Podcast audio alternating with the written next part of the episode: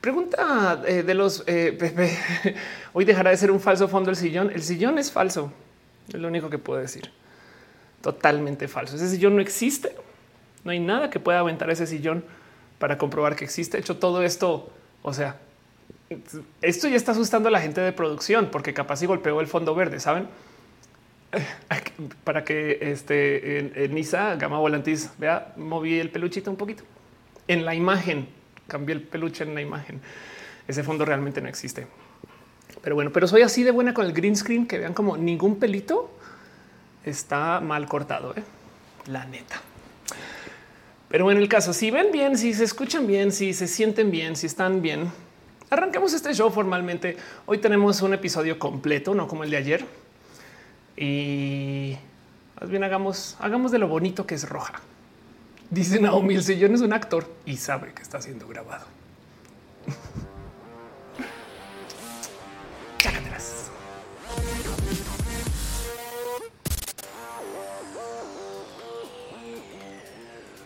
Muy buenas tardes, días, noches, lo que sea que es donde estén ustedes. Muy buena, muy bonita luna.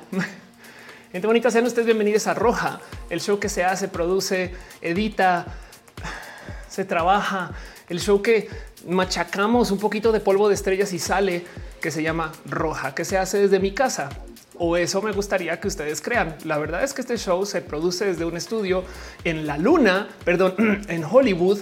Y estoy aquí nomás para informarnos. Hoy es lunes, si ustedes quieren que fuera lunes, pero la verdad es que normalmente roja, el motivo por el cual roja los lunes, primero que todo era los fines de semana, por si lo recuerdan, pero el motivo por el cual los lunes es porque se supone que roja es este abrazo después de llegar a casa llorando después del fin de semana. Saben como que fui, arrancó el lunes, horrible, la pasé re mal. Y entonces ahora, bueno, tenemos una reunión. Entonces esta reunión es un gran abrazo. Como no todos los lunes son laborales, entonces hay días que toca hacerlo los martes. Ahora, ayer fui, hay una palabra mexicana para esto que no sé cuál es, pero vamos a la colombiana. Ayer fui garosa. Em, hay otra palabra que tampoco pido traducir que es galguería. Ahí verán ustedes cómo le ponen. Pero el punto es que ayer fui atascada. Ayer dije vamos a hacer otro, otro show. Entonces no fue roja. De hecho, se le puso una X acá y hicimos el la la la la la. Esa roja no existe. Ese es un roja de colección. Si alguien les pregunta, yo cuento con ustedes para que digan que no pasó. Porque si no, entonces si se comienza a crear la leyenda de que los lunes festivos se puede hacer roja, les cuento. Como sea, roja eh, se compone de millones de cosas y millones de cosas suceden en roja. Dice Samuel, me perdí el no roja de ayer. No te preocupes porque ayer no hubo roja, pero gracias por mencionarlo. Suceden muchas cosas en roja y lo primero es que tienen que tener presente que estamos en vivo en varias plataformas. Entonces estamos ahorita en youtube.com diagonal of course, facebook.com diagonal of course, twitch.tv diagonal of course y en su corazoncito diagonal of course. Gracias por venir. Si les puedo pedir de miren desde el fondo de mi corazón, no lo tienen que hacer, pero si les puedo pedir un favor y me ayudan a decirle a la gente que estamos en vivo y les digo por qué. Porque es martes, aunque puede que no sea martes. Si se quiere identificar como lunes, ¿quién soy yo para decirle al día cómo se identifica? Pero siendo martes, la gente no está esperando estar en roja. De hecho, por lo general, los rojas de puente me pesan un poquito porque piso a otras personas que también tienen transmisiones este día, gente amigue. Me explico que me da un poco de ay, hay alguien que tiene que tomar la decisión de o veo roja o veo lo que sea que otra cosa que ven, no? Entonces me da como penita también con estas personas y con ustedes también que tengan que tomar la decisión. Les invito si quieren colaborar a dejar la tab abierta en mute solamente porque es una vista y también de paso apoyen ustedes a que YouTube piense que somos personas que sí generamos views y esto a YouTube le importa. Pero como sea, el punto es que exacto, estamos en vivo en varios lugares y justo por esto para mí es muy importante que sepan ustedes que el chat es parte del show. Hay gente que todavía no lo tiene presente. ¿Qué quiere decir eso? Que yo a veces me voy a tener a leer el chat, como al G que dice hola, Oli. Jorge García que dices ayer fue naranjado porque no era roja. Exacto, era un rosa. Arnulfo dice por qué te veo en blanco y negro y te dejo la pregunta de ¿Será que solo roja que ves en blanco y negro y no el resto de la vida? Ale Chica Pulque Guevara está dejando unas piñas y unas mariposas y quiero también que sepan que esto es gran parte del show. Por eso hay gente que a veces pone piñas y mariposas acá. Las mariposas son aplausos. Vamos a agradecerle a René por traernos eso a la vida de regalo, pero también las piñas le podemos agradecer las Pixel Beats por traerlo de regalo, porque también es un robo, un vil robo de celebración. Pero las piñas es como nos celebramos el que alguien está dejando cariño y abrazos financieros o algo chido o solamente porque somos chidos. Bien, regale una piña a alguien un día, excepto en Argentina. Nunca le regalen una piña a alguien en Argentina. Este allá tienen que ser con motivo. Pero bueno, el punto es que muchas cosas suceden en roja y yo no puedo arrancar este show aparte de eh, asomándome por el chat sin darle un abrazo también a la gente chida que está en, por ejemplo, el Patreon, que es la gente que está literal suscrita. Agradezco mucho esto. Ballena Gordita, Guillermo Lamjar, Simahara, Hicheja, Aflicta, Artis Row, Choc Cuevas, Francisco Godínez, Pollo Rico, Pollo y Trinipe, la gente chida del Patreon. Se les quiere, se les ama y gracias por ser parte del amor de este show. De paso, también hay gente que está suscrita a las varias plataformas. Yo me tomo la labor de extraer sus nombres en el día. Entonces, si se acaban de suscribir, Ténganme paciencia. Ahorita les leo, pero sepan que la gente que está suscrita al corte de cuando hice este guioncito en la tarde era nada más y nada menos que Sankoku 666, Wendy, Víctor Hugo Curiel Calderón, Vía Enix, Val, Valentina, Fanny Tiffany, de Crazy 014, Talia de Monserrat, soy Daniel, Sol Media Studio, Soliloquio de Lumsi, Solo sí, pero no Serafín 9090, Sensatez de Mente, Schaffer 483, Robo 3095, Ranier Cruz, René, Alberto Ortega, Minacata, Raúl Fomperos, Rafael Villalobos, Pollo, Rico Pollo, Perro No H, te queremos, Ophelia, también te queremos a ti, Perro No H, un chingo, también Perro Cero, Paulina C, Pasos por Ingeniería, quien tiene un canal bien chido. Conozcanle Pamela Gutiérrez, Pablo G, Old Boy, bajo MX, un Tartic Penguin, Nora Adrenalina, Nora GR News, Snake, Néstor Maldonado, Naz Rosada, Mubasa. ¿Quién se llama Mubasa? Seguro se la lleva bien con la vaquita del show. Musicarina, Mr. Café, Miss Wii 02, Mike Lugo, Mejía Art, Maite y Torre Farías, Mavila Morales, Romariana, Rom Galvez, Main Del Rey, Magdalena Álvarez, Lun 07, Luis Maclache, Lucero Quilla, Leonardo Tejeda, La Bravo, La Rama del Koala, Nat Killer Queen 01, Katza, Julián Galo 6, José Cortés, Jorge Díaz, Jessica, Me, Yagel Co, Yadeloid, Irene RN, y Luis 1917, Chico Chami, House of Pancakes. Qué divertido llamarse House of Pancakes. Un super abrazo a Héctor, Héctor F. Arriola, Harangaf, Arnulfo García, allí bajo BS, Gustavo Rocha, Gris Dragon, England, Far, Gibran Rivera, Jerónimo Quintero, Germán Briones, Garnachite, Gabriel Mesa, Flavio Madayasira Hernández, Fernando Rivielo, Fanny GMS, Estefanía Alanis B, Erio La Sacro, Eri Frank, Emanuel Marroquín, e. Edgar Riego, Edgar Riego, Donaban del Valle, Denis con dos S de los PP, Ofelia, te amamos también a ti. Eh, David Nu, David Torres, Daniel Vargas, Dale Caro, Cintia Kent, Cristian Franco, Crowbite 100, César Imperator, Cat Power, Carlos Cravioto, Carlos Como, Burning Core y Brian Marroquín, Brenda Pérez, Lindos, Bert Hernández, Becky Santoyo, Ballena Gordita, Susana Maesar, Don García, Albano Bobsky, Aranza Tzeitzel, Angie Arias, Andy Erika, Andy Mejía, Ana Yancy, Coconut, Ana Virgen, Amber, Caramelo y Miel, Alex Iben, Alejandro Ortega, Galván, aquí M007 y Aflicta. Gracias a la gente chida que está acá suscrita a este canal. Pero bueno, muchas cosas pasan acá y nomás me quiero asomar dos minutos por el chat. Eh, Erin Su dice voy llegando. Hola, tomo una silla, esté cómoda por allá atrás. Gama Volantis dice que hay dos anuncios de los PP. Dice recién empieza Pepe o Pepe. Pepe, Pepe, Pepe. Un abrazo a Eddie Parajón que dice hola desde Nicaragua. Gracias por pasar. Luisa Demo dice que está pasando, que el show está en blanco y negro. Eso es lo que está pasando. De los Pepe dice hoy es lunes, lunes, versión 2.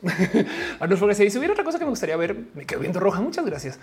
Dice Aflicta, las Pixel Bits exportan piñas para la comunidad roja. Exacto. En el canal de las Pixel Bits imprimieron demasiadas, demasiadas piñas y por eso estamos acá. Nora Adrenalina dice mañana regalaré una piña en lugar de flores. Sería un regalo muy elegante si lo piensas. Pero bueno, Jadrea dice eso me recuerda a la escuela cuando tomaban lista. Puede ser un poco y así las cosas. Dice Gama Volantes, ¿por qué no dejan más likes? Dejen más likes si se puede, se agradece mucho. Pero bueno, sepan también que este show sucede con apoyo, ayuda y amor de la gente del team de moderación. Team de moderación son Caro, Uva, Uriel, Fabián, perdón, Uriel Montes, Fabián Ramos Monte, Tutix, el hígado de pato aflicta, Gama Volantis. Y sí, como en todos los crates, and you. gracias por ser parte de este show. Gracias por acompañar. Gracias por todas esas cosas bonitas que suceden aquí mismo en Roja. De paso, hay muchas cosas que decir acerca de Roja en general, pero antes que todo eso, sí me gustaría decir que sepan y tengan muy presente que Team de Moración también son seres humanos y hacen cosas en la vida en general. Como que también tengan muy presente que la gente del team de moración este, tiene sus propios proyectos y yo siempre antes de cada roja les digo, me pueden dar algo que quisiera mencionar. Y entonces la primera que tengo para compartirles a ustedes es que el hígado de pato tiene un canal en Twitch, twitch.tv diagonal hígado de pato, quien ya está haciendo streams cosas bien bonitas. Y entonces ahí le pueden ver. También, por supuesto, quiero que sepan que existe este canal con apoyo del libro de Fabián. Es literal, el apoyo es el libro de Fabián. y por eso se le apoya de vuelta. Pero aquí está.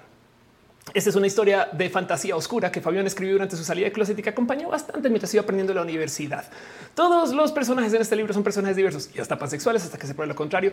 Está en Amazon, Google Books, pero pues bueno, sepan que también le que siguen en el lecto, quien tiene una campaña libre de DRM. Aquí está. Los reinos unificados han vivido en paz por mucho tiempo. El mismo mal que los unió en el pasado ahora ha vuelto con intención de acabar lo que empezó. Leonardo, joven mago, de quien se le sospecha que es pansexual hasta que se compruebe lo contrario, se verá envuelto en el último esfuerzo por salvar lo que queda de los reinos, mientras Orfeo, un viejo bardo, es perseguido por la muerte y seres oscuros mientras intenta proteger a un niño que queda repentinamente en su cuidado. Orfeo y el niño también pansexual hasta que se le compruebe lo contrario. Pero bueno, el caso. Este y sepan también que em, este hay varios anuncios y cosas que les puedo compartir acerca de las cosas chidas que hace Gama Volantis, que también está ahí en el chat. Eh, y entonces, nomás eh, lo último que les puedo compartir que me pidió, por favor, ya habla de esto, es que sepan que aquí mismísima eh, este acá tilda como Gama la Perniza hace estos peluches que se van. Está de paseo, estás paseando el peluche. O sea, nomás tengo la duda. Es, como de hola, mira, mira, me trajeron acá. Mira, Jalapa. Este bueno, son de Jalapa, no? Pero luego voy, a dar el rol. ya vi lo que dices. Oh, ya voy caminando. Soy este. Eh, eh, en fin, el caso sepan, son los mejores ajolotitos, los ajolotitos más bonitos que existen. Punto. Punto. De hecho, yo poseo y le doy hogar a un ajolotito ahí.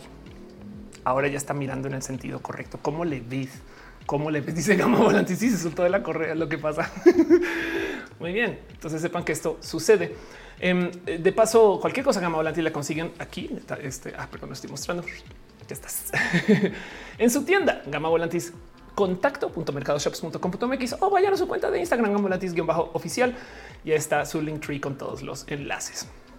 Pero bueno, la otra cosa que les quiero compartir también que me pasó team de moderación es un esto que viene a hacer. Esto es eh, una sesión de entrenamiento para certificación CISSP. Eh, entonces, eh, ¿qué es CISSP? Es una certificación en temas de ciberseguridad, protección de datos personales. Esto hecho está sucediendo. Em, esto es en la Ciudad de México. ¿Estamos bien? Sí, vamos a sospechar que sí. Aquí está, como sea, aquí está el Meetup para que lo vean. Em, es un certificado en seguridad de sistemas de información eh, y es literal un meetup para presentar, para hacer una sesión de estudio, análisis de preguntas en preparación para presentar examen y obtener su certificado CISSP. Que de hecho es mañana, si mal no estoy, aquí está Wednesday, el 9 de febrero. Entonces tengan esto en radar, acérquense si les interesa el tema de la seguridad digital, de la cual hoy voy a hablar. Hoy voy a hablar de este tema por otro motivo. Pero bueno, esto es un poquito de promoción desvergonzada por parte de la gente chida de Team Moderación, porque Team Moderación son seres humanos no son solo moderadores robots, sino son personas chidas que eh, de su cariño y amor se encargan de decirle a la gente compórtense. Y entonces esto es muy importante, sobre todo en un episodio como el de hoy.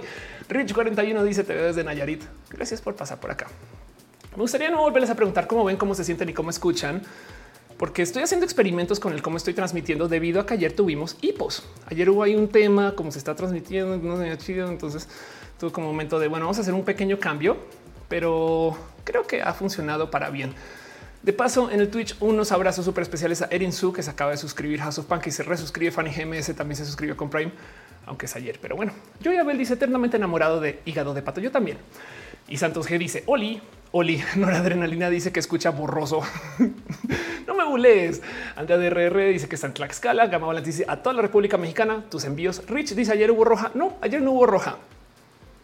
Mira seriamente. El roja de ayer es un secreto porque no era roja, era rosa o algo así. El caso, un poquito de promoción desvergonzada, cosas que suceden de las cuales quiero hablar y presentarles a ustedes, pero eso no es el show. ¿Cómo funciona roja para la gente que no sabe?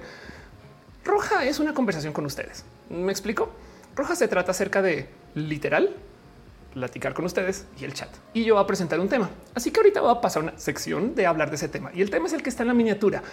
¿Qué sucedería si las redes sociales nunca nos censuraran? Guardémonos eso en el corazón.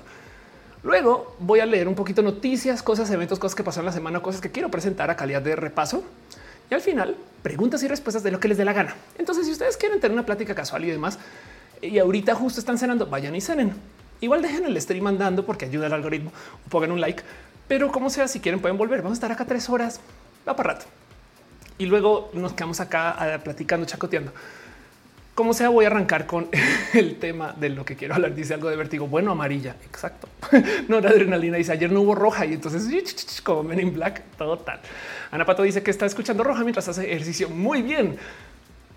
4, 8, 16, 32. Ok, no, pero no voy a trolear con eso. Una vez justo alguien me dijo que mientras escucha o ve roja, hace cirugías. No, o sea, yo así de no, yo a veces grito, güey. Es como no, no, eso no me puedes decir qué hace en el caso. Pero bueno, como sea, de todos modos, eso es lo que ¿qué, hacen ustedes mientras ven roja. Siempre pregunto, este siempre me dan las respuestas más divertidas del mundo, pero bueno, vámonos con el tema formal. Iniciemos este roja y de nuevo, nomás si se puede. No lo tienen que hacer, pero sí se puede. Un tweet, un mensaje por WhatsApp, un grito por la ventana. Díganle a su padre o madre que ya arrancó roja, grítenle a alguien, pero si quieren grítenle, saben? Y cualquier cosa dice, Ofelia me dijo que yo pude gritar. No, Ofelia, Ofelia me liberó. Fernando Cernas dice que lava los platos. Eh, dice Gama Valentín, quería hacer ejercicio, pero me jaló la cama. Eso te pasa por estar persiguiendo a jolotes que se sueltan de la correa. Lucas Mamá Huevo dice yo dibujo, amo que te mamá huevo. Pero bueno, como alitas picantes, como alitas picantes mientras te veo muy bien. Roja no discrimina y no juzga a nadie por consumir lo que sea que les guste consumir mientras ven roja. Adelante, dense gusto. David Rodrigo dice yo hago planos. wow, qué chido. Están diseñando. Eddie Permac dice ya empezando vamos a empezandas. Vamos a hablar de lo que quiero hablar y les tengo esta pregunta. ¿Les han borrado algo en una red social? Pregunta al aire. Eh, ¿Saben? ¿O les han cerrado una cuenta o han peleado con alguna red social por esto? Y, no más, no más por preguntar. Vámonos formalmente con el show y hablemos de la censura en las redes sociales.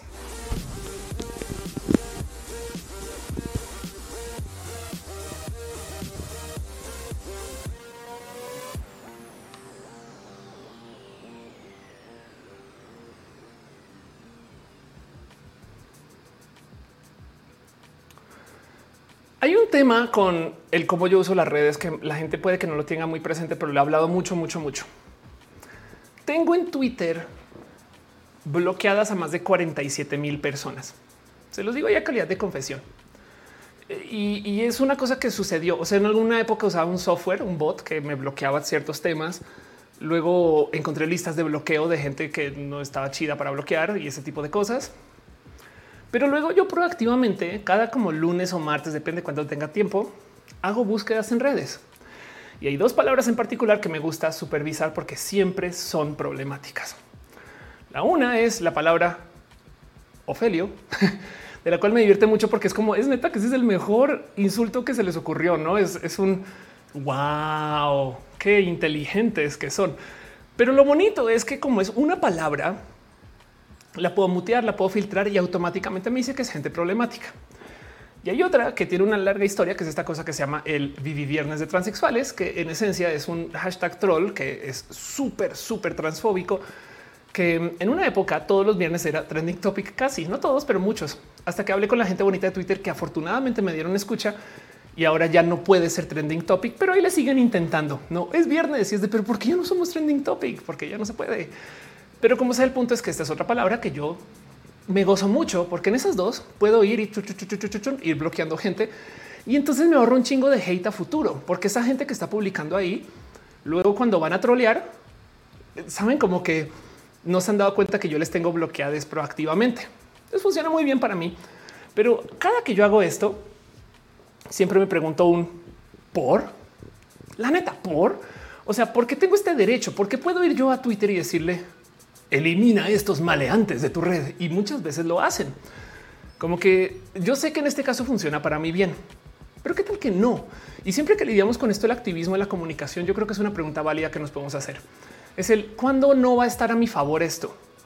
Saben, hay que pensar un poco el ok, ahorita me ayuda, pero qué tal que Twitter fuera al revés, que les diera la razón a estas personas. Dice en el chat Paul Moreno, perdí mi primer Facebook por contenido violento sangriento. Eran portadas de álbumes de metal chale.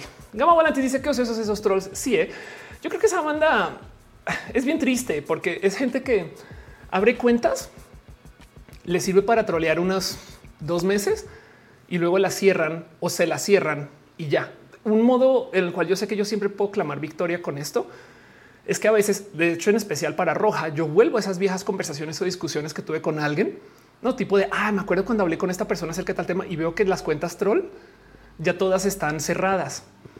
Y entonces pienso que idiotas, porque si no estuvieran troleando, si no estuvieran haciendo contenido diferente, esas cuentas podrían ser cuentas influencer.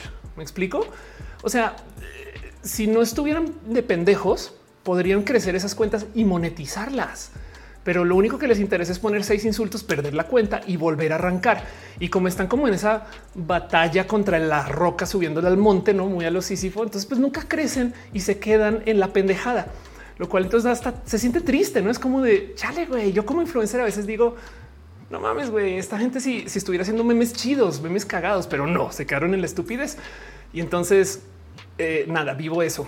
Pero el punto es que hay algo que decir ahí acerca del hecho de que yo le pueda decir a Twitter, por favor, por estas personas. Dice Guiado de Pato, yo como denuncio ese hashtag a cada rato. Fausto Sali dice, yo confecciono prendas mientras escucho roja. Órales. Qué chido. No debo perder la vista en la aguja de la máquina. No ve la aguja, por favor, por favor, por favor. Carlos J. Carlos dice por salud mental que tienen como los testigos de Jehová y los testículos. Oye, pues, Eddie Mac dice no les des ideas. Gama Volante dice yo quiero monetizar, me urge salir de mi pobreza. Hay que crecer las cuentas, me queda claro. Pero bueno, el punto es que eh, tú por lo menos tienes un negocio andando. Me explico. Imagínate que, eh, imagínate que hicieras peluches de bromas y entonces acá rato todo el mundo se quejara y te cerraron la tienda cada mes y tienes que volver a abrir y pasar por todo el proceso de abrir y volver a, presentar un nombre. Sabes cómo eso está bien idiota su, actuar, pues por eso son trolls, porque están bien pendejos. Pero el punto es que yo como activista a veces me pregunto el por qué tengo yo este poder. Y es que para que entiendan, primero que todo hay que vigilar esto, no la neta. Siempre que se hable de libertades y estas cosas hay que tener un ojito puesto. Y segundo es, imagínense que esto sucediera en otros lugares. Imagínense hacer una llamada, no así para hacer bromas, no? Eh, eh, este clásico que eh, como muy a lo Bart Simpson que llaman a preguntar por persona, nombre, chiste y que en plena llamada la empresa te diga no, disculpe, es que esa llamada no la puede poner usted porque ha sido denunciado por acoso. Le vamos a cancelar la línea telefónica. Entonces, güey, qué pedo, no? Como que imagínense que la empresa de telefonía escuche todas las conversaciones para asegurarse que la gente se esté comportando. Wow, ahí tenemos algo de qué hablar. Y es que lo importante de las redes sociales es que son muy poderosas. Parte de lo que sucede en las redes sociales que no sucede en los medios tradicionales es que en las redes sociales nos organizamos desde lo social. Sé que suena redundante, pero piensen en esto. Todos los movimientos sociales importantes están creciendo gracias a las redes. O visto otro punto de vista, la marcha LGBT ahorita es inmensa porque tenemos las redes. En el noticiero la gente no se coordina para ir al 8M, ¿saben? Como que el noticiero en Televisa no dicen, y recuerden que mañana es el 8M, arrancamos desde el ángel y si ustedes van a estar haciendo algún acto que se pueda considerar como vandálico, recuerden cubrirse el rostro. Estos son los tips de seguridad. Si se encuentran con un bloque, no es como de no mames, eso no pasa en el noticiero ni en el periódico. Todo esto es en Facebook, en Twitter. Y entonces habla un poco del poder que tienen estos medios. Hay mucho que decir acerca de eso y por consecuencia entonces yo creo que vale la pena echar una hojita así como de reojo al qué tanto poder tienen de controlar el mensaje. Dice Franco Aguilera que así que una cuenta, famosamente una cuenta de este Facebook fue silenciada porque habla de cartuchos de tinta este negro Hewlett Packard. Jorge Toscano. Y yo tengo miedo de lo bien que coordinan los stands de las famosas. Estoy seguro que los Little Monsters van a hacer algo por el mame de Lady Gaga sin nominación. No lo dudes. Yolanda Ortiz dice buenas noches desde Bogotá, Colombia. Caro ya está diciendo está Albert, que si está Albert de NSWS. Dice no sé por cuando veo roja seguido me sale publicidad de la iglesia de Jesucristo, porque la iglesia de Jesucristo me da dinero, no a mí, sino que van a Google y ponen dinero para que aparezcan esos anuncios ahí. Yo los puedo bloquear pero últimamente he decidido que me gusta más el recibir su dinero, porque me parece lo más pendejo del mundo que piensen que alguien que vea roja, cuando vea un anuncio de la Biblia, de repente diga, ¡Ah! me voy a arrepentir. Saben como que y más bien dame que me den su dinero. Es, no es como de adelante, no desgástense conservadores, échenme acá. Es más, si quieren me pueden suscribirse a mi Patreon. Pero bueno, por eso aparecen esos anuncios y no solo conmigo, sino con mucha gente de la diversidad. Más Mates dice esa frase puede entenderse como grosería. El contexto es difícil de leer para las compus, por supuesto. Tenemos mucho que hablar de eso en general. Y, el tema es que mm, hay mucho que hablar acerca del verdadero poder de las bestias. Una cosa que hay que tener muy presente es justo esta famosa discusión. la discusión de la libertad de expresión. Porque eso es lo que dicen a cada rato que se pierde cuando me censuran estas cosas. Y es que hay que entender que la libertad de expresión, o sea, literal está definida como el principio que apoya la libertad de un individuo o un colectivo a articular sus opiniones y ideas sin temor a represalia, censura o sanción posterior. Pero también que en últimas, quien ejecuta esta libertad de expresión es el gobierno. Así que por consecuencia, lo que mucha gente tiene presente es que lo que dice este argumento de la libertad de expresión es que puedes decir cualquier cosa del gobierno no te va a perseguir. Pero si te paras enfrente a una persona y le comentas algo ofensivo de su cuerpo, que lo haces además con dolo, no te libera de repercusiones. Me explico. lo puedes decir y el gobierno no te va a perseguir.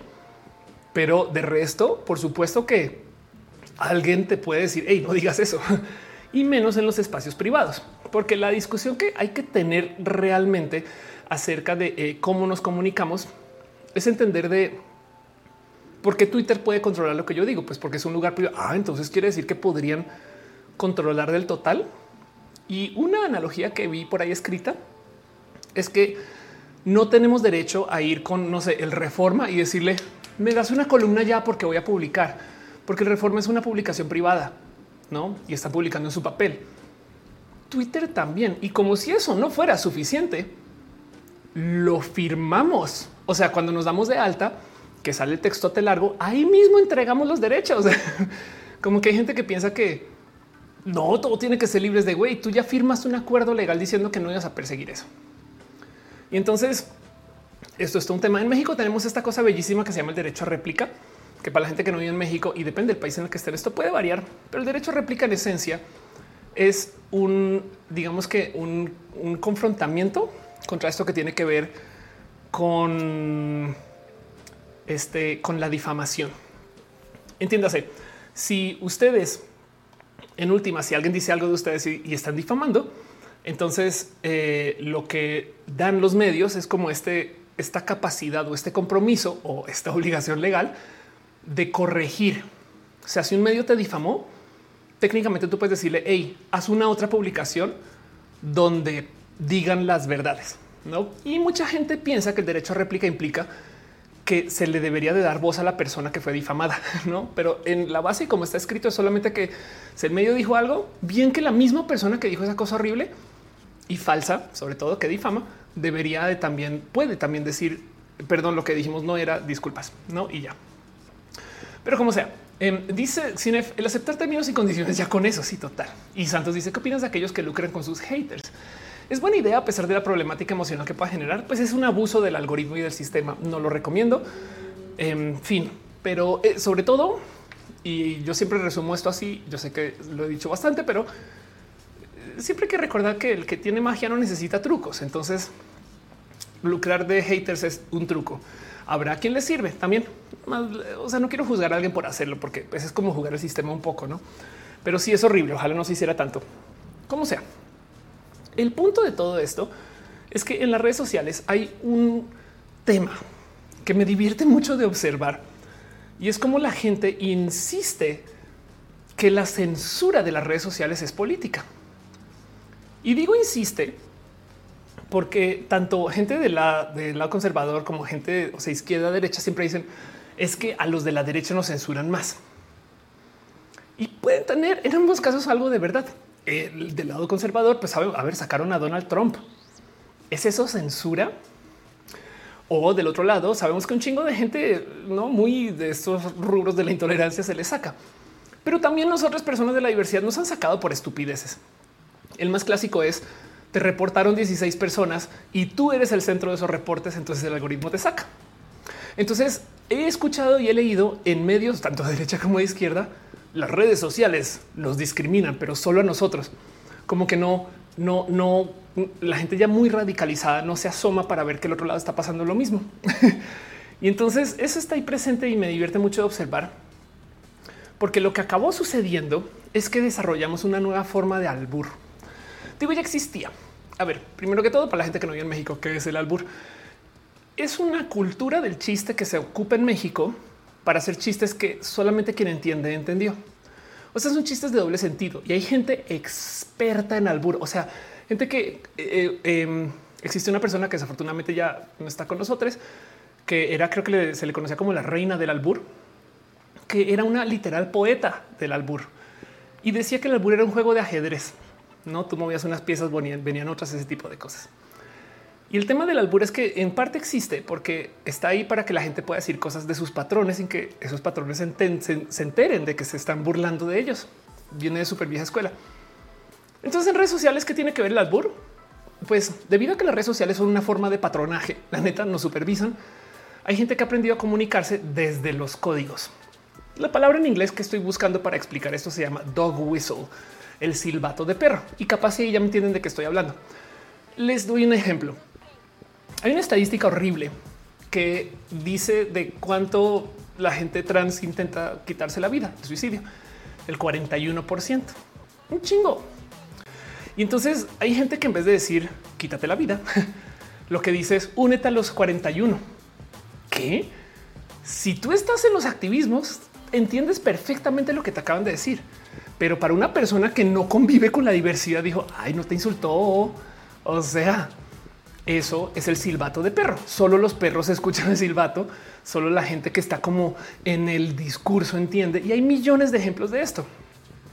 Y entonces esto es lo que sucedió con las redes sociales ahora, que para poder insultar gente, para poder atacar, para poder trolear, dicen todo tipo de cosas para poder evadir la moderación. Quizás un ejemplo más claro es el cómo nos llegan estos mails ¿no? que dicen compra no la palabra Viagra, sino B14G. Saben?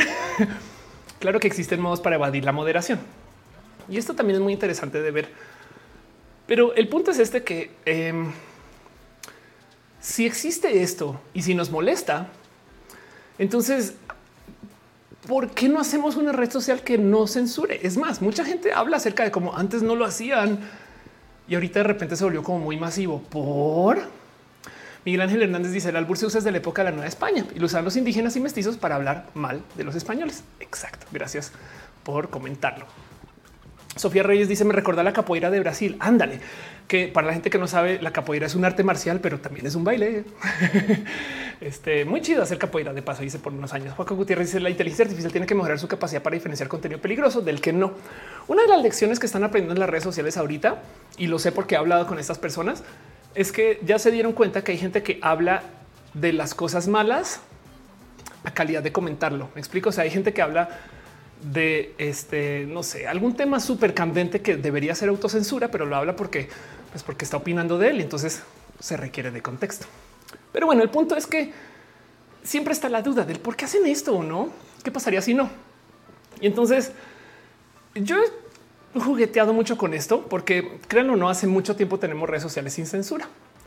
La más famosa de todas es esta que me gusta pronunciar en español, 4chan y entonces ya sabrán cuál es.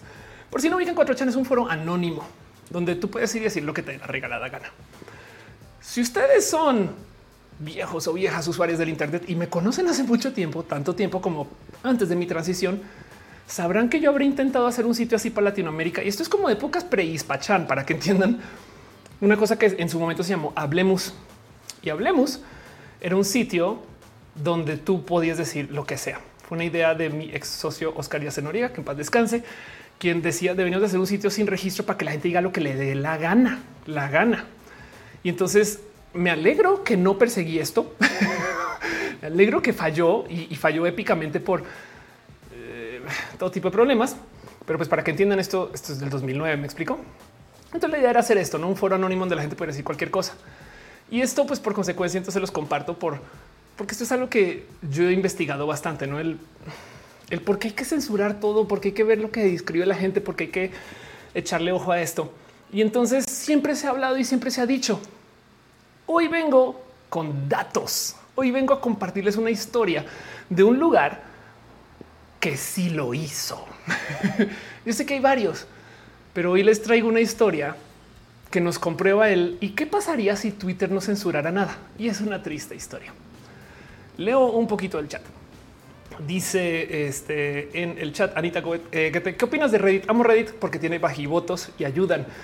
Bueno, mundo dice los cristales de 4chan. Rocío Marante dice no. Miguel Ángel Hernández dice cuatro chan ha salido lo mejor y lo peor de la gente en ese lugar total. Rocío Amarante pregunta que si estoy hablando de Akira. Claro que sí. Montserrat Morato dice al fin, halo, me alegro. Em, dice em, Ignistra es el típico. No soy homofóbico. Yo solo defiendo los valores de la familia. Total. Juliana dice México tienes palabras que me parecen brillantes. Alburgo, din, fondear. Yo quiero aplicarlas aquí en Colombia. Sí, y no descartes que en Colombia también hay palabras súper chidas como chévere. Pero bueno, Alondra ya está hablando del fappening. Noche de Sol dice hace mucho que no me he sumado a los lives. Te quiero mucho. Gracias. De nuevo, nomás si se puede y les puedo pedir ahí el favorcito que pongan ahí un tweet diciendo que esto está sucediendo. Se les agradece porque se supone que hoy, hoy es día, es martes. Yo transmito los lunes. Alberto dice planes de volver a Centroamérica. Debería, sabes que por ahora tengo ganas de volver a Colombia, no es Centroamérica, pero quiero. Lux dice cómo crees que será la web 3.0 para poder mover a la web 3.0 va a ser horrible porque mm, tiene un reto tecnológico muy cabrón. Del cual lo único que tengo que decir es las bases de datos sobre cripto no son incompletas, o sea, no tienen CRUD, tienen solamente crear y leer, no tienen update y delete. Entonces, en fin, pero bueno, dice Ale Carre a todos, apenas llegando acá en Perdia estamos comenzando. Hola mundo dice una historia en cuatro chanos de una receta para hacer cristales. Y en realidad era como ha sido. Oh, dice Sama Code. ¿Hace cuánto que empezó? Unos minutitos, como 40. Pero bueno, el caso es hoy quiero hablar acerca de una red social que sí hizo lo que siempre hemos pedido, que no nos jodan. y es una red social que cuando digas su nombre, van a decir ah, ya sé y no les va a gustar tanto, pero veámoslo como un experimento social, como lo que dije en la descripción del video. Quiero hablar de Parler. Para la gente que afortunadamente no sabe qué es Parler, primero que todo, qué chido, qué bonito que su vida les permite no entender o saber o no conocer esto.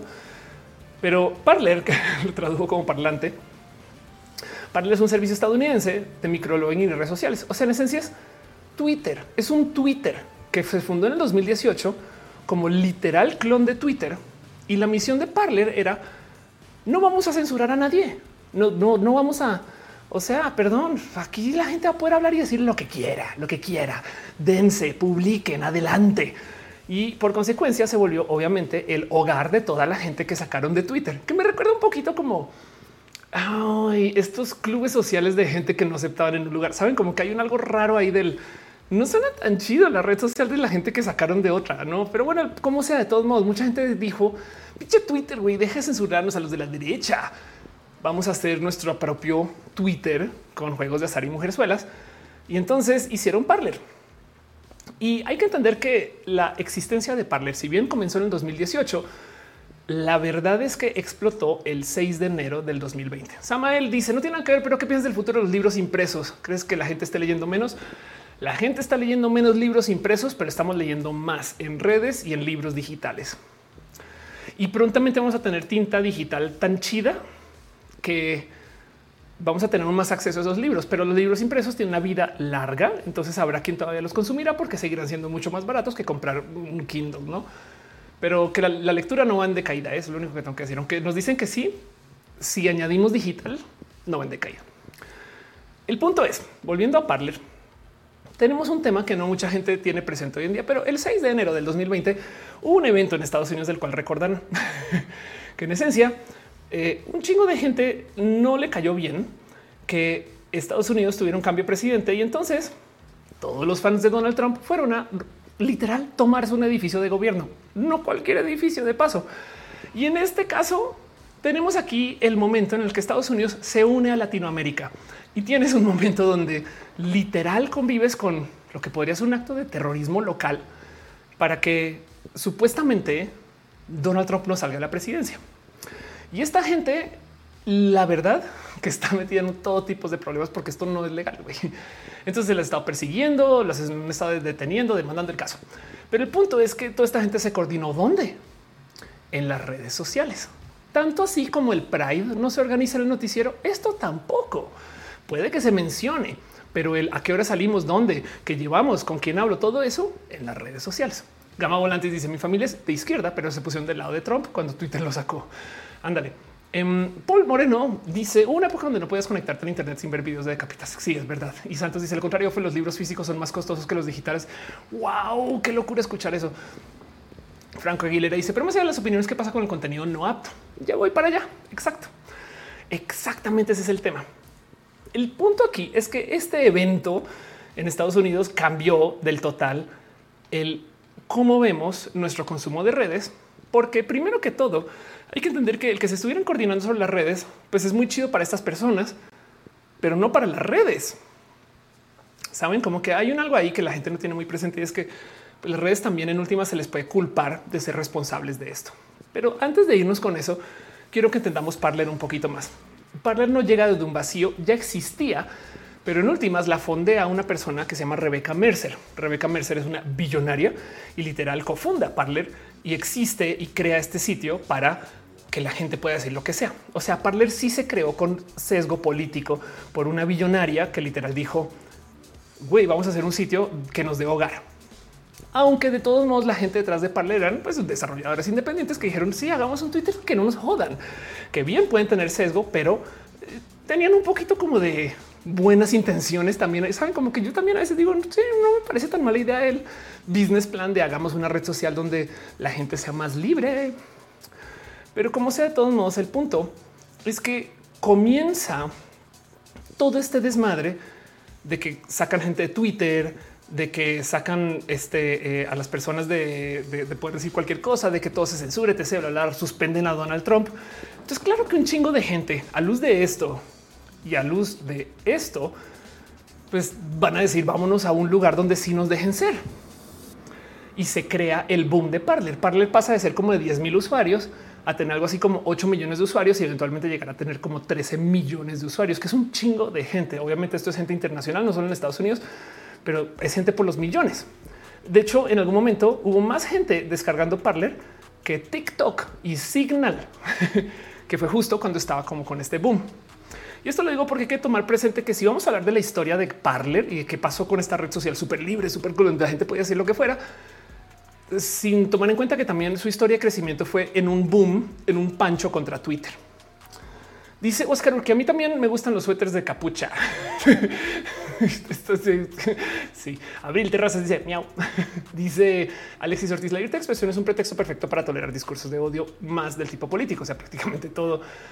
Y dice em, Eduardo Verso, solo espero que Ofelia que, que Sandra Ortiz dice que con Trump de presidente sigue pareciendo un chiste. Yo Arroyo dice hace mucho no me conectaba en roja. Te quiero. Gracias por estar acá. Y Ferdinand Alexa dice libre soy, libre soy. Sí, exacto. Ese es el tema con Parler, que como red social tenemos un oficial experimento social. Tenemos un Twitter que no censura. Esto es diferente a 4chan, porque bien que puedes decir es que 4chan se comporta diferente a Twitter, Anonymous, las pizzas, millones de cosas. Pero ahora tenemos un Twitter que no jode. Tenemos una red social hecha que podemos comparar. Y lo que pasó con Parler, pues les va a sorprender. Quédense para ver la lista de seis cosas horribles que le sucedieron a Parler luego que se volviera famoso.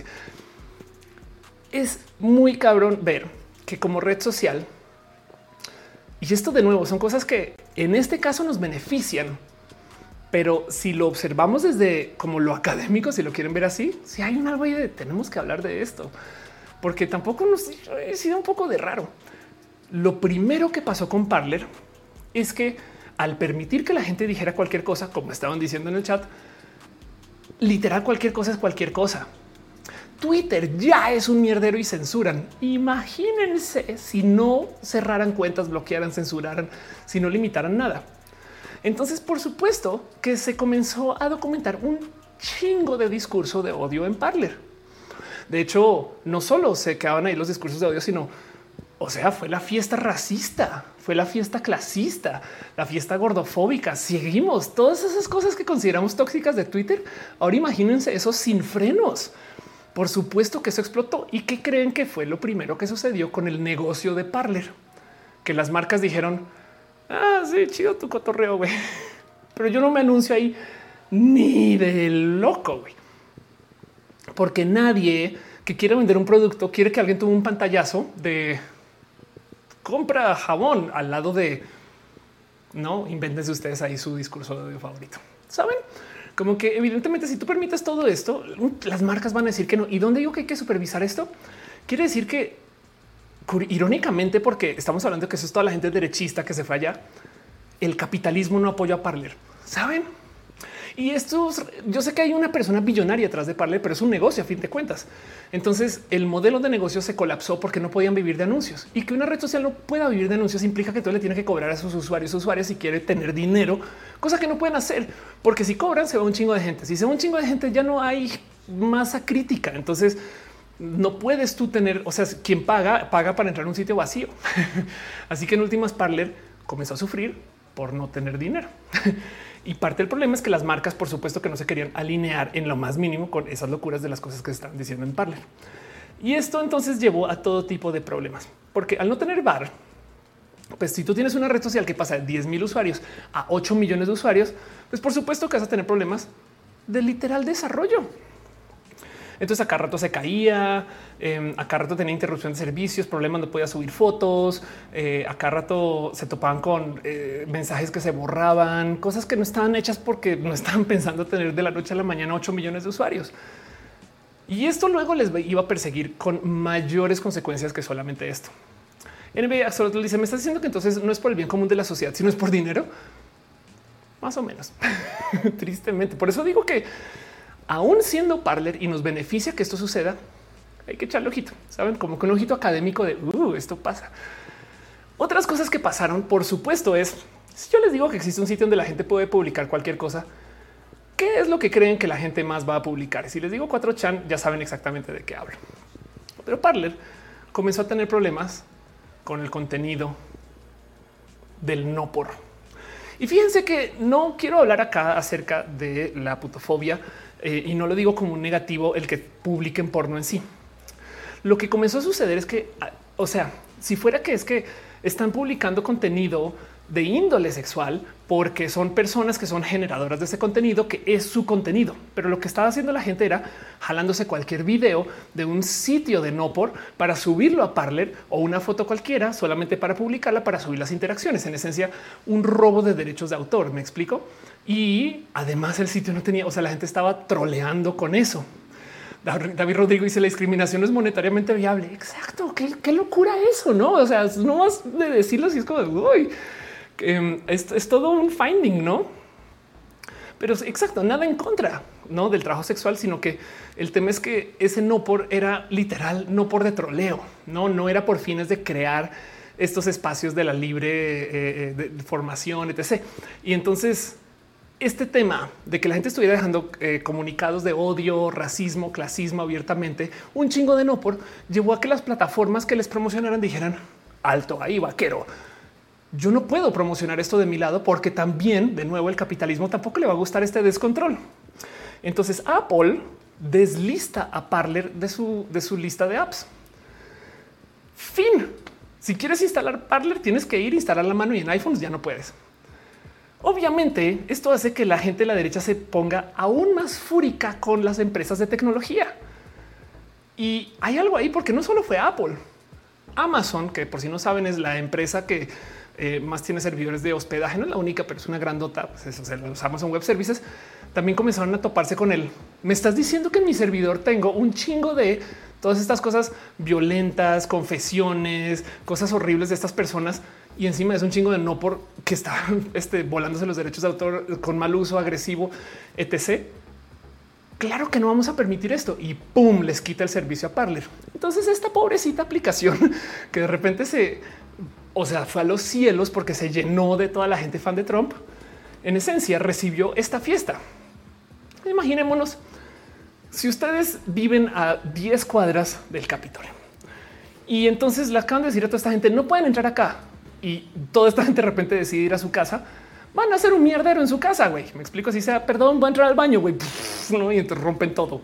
Eso es un poquito lo que le pasó a Parler, güey. Pero del otro lado también es verdad que lo que se estaba publicando ahí, hay que entender que son cosas que en últimas, claro que no le van a gustar a Apple, a Amazon, etc. Entonces, ¿qué haces tú?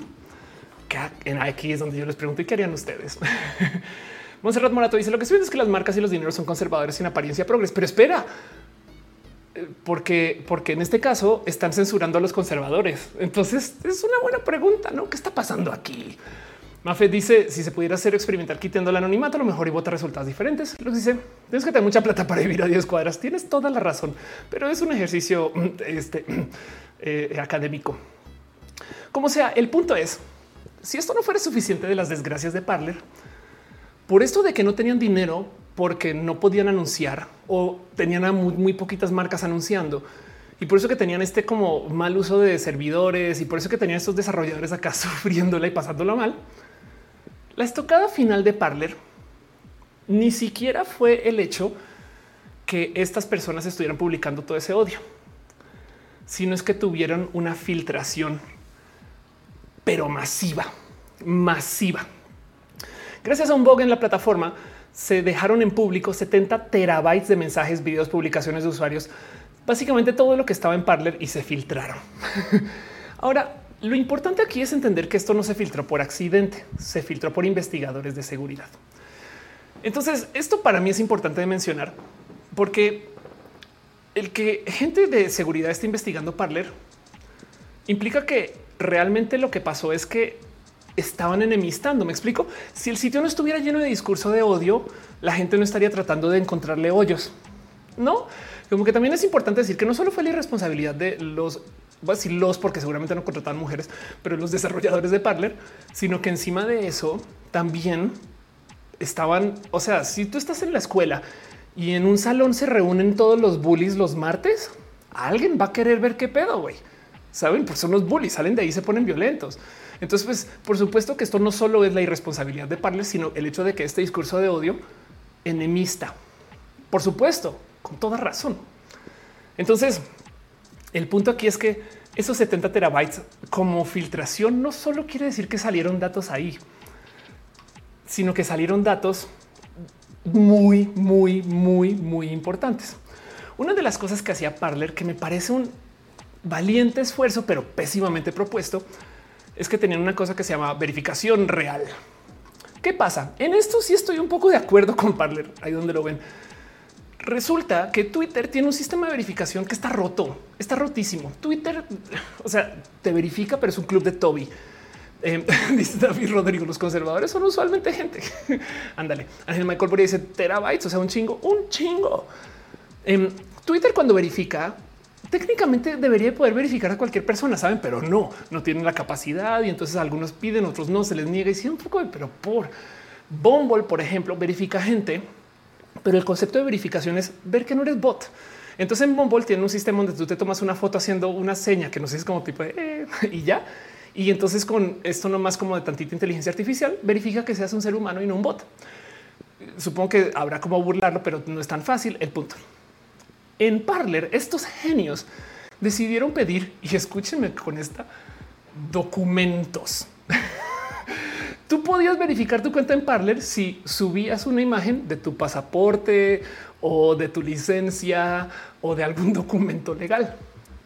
Y entonces, pues sí, entiendo el esfuerzo. Queremos ir en contra de la verificación porque no es posible que la verificación sea solamente el club de Toby. Va, pero del otro lado, el tener eso en sus bases de datos, si no tienes una seguridad óptima, les cuento lo que es que se filtren nombres, apellidos, direcciones, documentos, fotos, confesiones de violencia, racismo, clasismo y sobre todo, lo más importante de todo, confesiones de que estuvieron acá. El gobierno de los Estados Unidos está teniendo una fiesta deteniendo gente que estuvo en estos actos de violencia y que hizo todo tipo de estupideces por querer apoyar a Trump. Entonces hay videos donde te topas con gente que literal está rompiendo puertas, entrando a los baños, que se está robando cosas, que está agrediendo a policías, que está agrediendo a otras personas y que hasta ese momento con esos videos capaz si no sabes quién es. Pero si vas a los archivos de Parler, ahí sales tú así de miren lo que acabo de hacer. Uh, voy a romper una ventana. Cha, cha, cha. Y todo eso es lo que han estado usando para buscar gente con nombre, apellido, dirección. gracias a que Parler soltó todos sus datos por no tener el cómo guardarlos bien.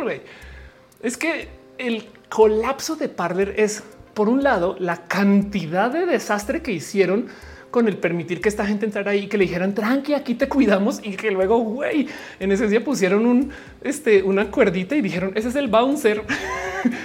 y luego todo eso armó un tremendo desmadre para estas personas. Se cayó el servicio, les quitaron de la App Store Y es que bien que podemos decir que esta es la historia del mal manejo de Parler.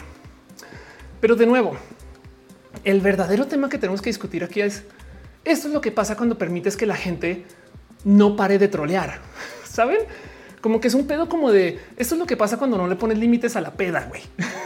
como que está bien estar en la peda, pero cuando tú de repente liberas tanto como tanta como mala karma, tanta como energía negativa, si tú le dices a toda la gente racista, sí, es racista, huevo, güey, se van a pasar de ver. Saben como que hay algo hay que decir acerca de lo que pasa si tú dejas que la gente haga lo que le dé la gana. Güey.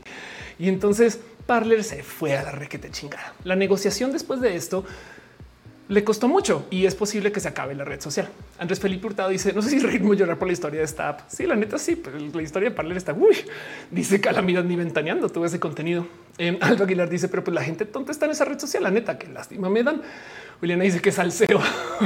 Gama ti le gusta el capítulo. Gracias. Juliana dice también que salseo. Miguel Ángel dice el mejor día para el sistema judicial de Estados Unidos total.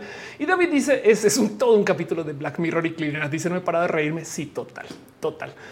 Imagínense que entonces después de esto lo que acaba sucediendo con Parler es que comenzó esa negociación con los sistemas capitalistas, que digo que yo creo que ahí sí tenemos algo que observar. Parte del tema de Parler es que, pues sí, la red social viene por eh, gente que dice genuinamente, no es que es que no podemos em, eh, permitir que nos censuren y demás, pero si no puedes estar en la App Store, tienes que negociar, tienes, tienes, tienes que negociar.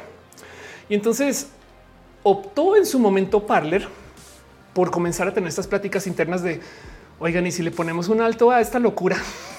Pero acuérdense que Parler es un CEO, un chaval que si bien obviamente construyó Parler, hizo ese desmadre, recibió dinero de una familia de billonarios que le dijo hazlo. Y el CEO mismo fue quien se aventó para darle el, tema de güey, tenemos que poner este frenos y estas cosas. Y entonces eh, el CEO de Parler lo literal corrieron. A ver, CEO Parler Fire. Esta noticia me pide esta paywall, pero bueno, no pasa nada. Em, lo sacaron de la empresa, la familia que fondeó la empresa, y él comenzó a hablar acerca de cómo le pidieron que no censurara. Entonces, ya que tiene que hasta el CEO bajo la cabeza y dijo, no, güey, si hay que ponerle un alto a todo esto. Y es que hay que entender que censurar, moderar, cuidar discursos es un pedo, güey.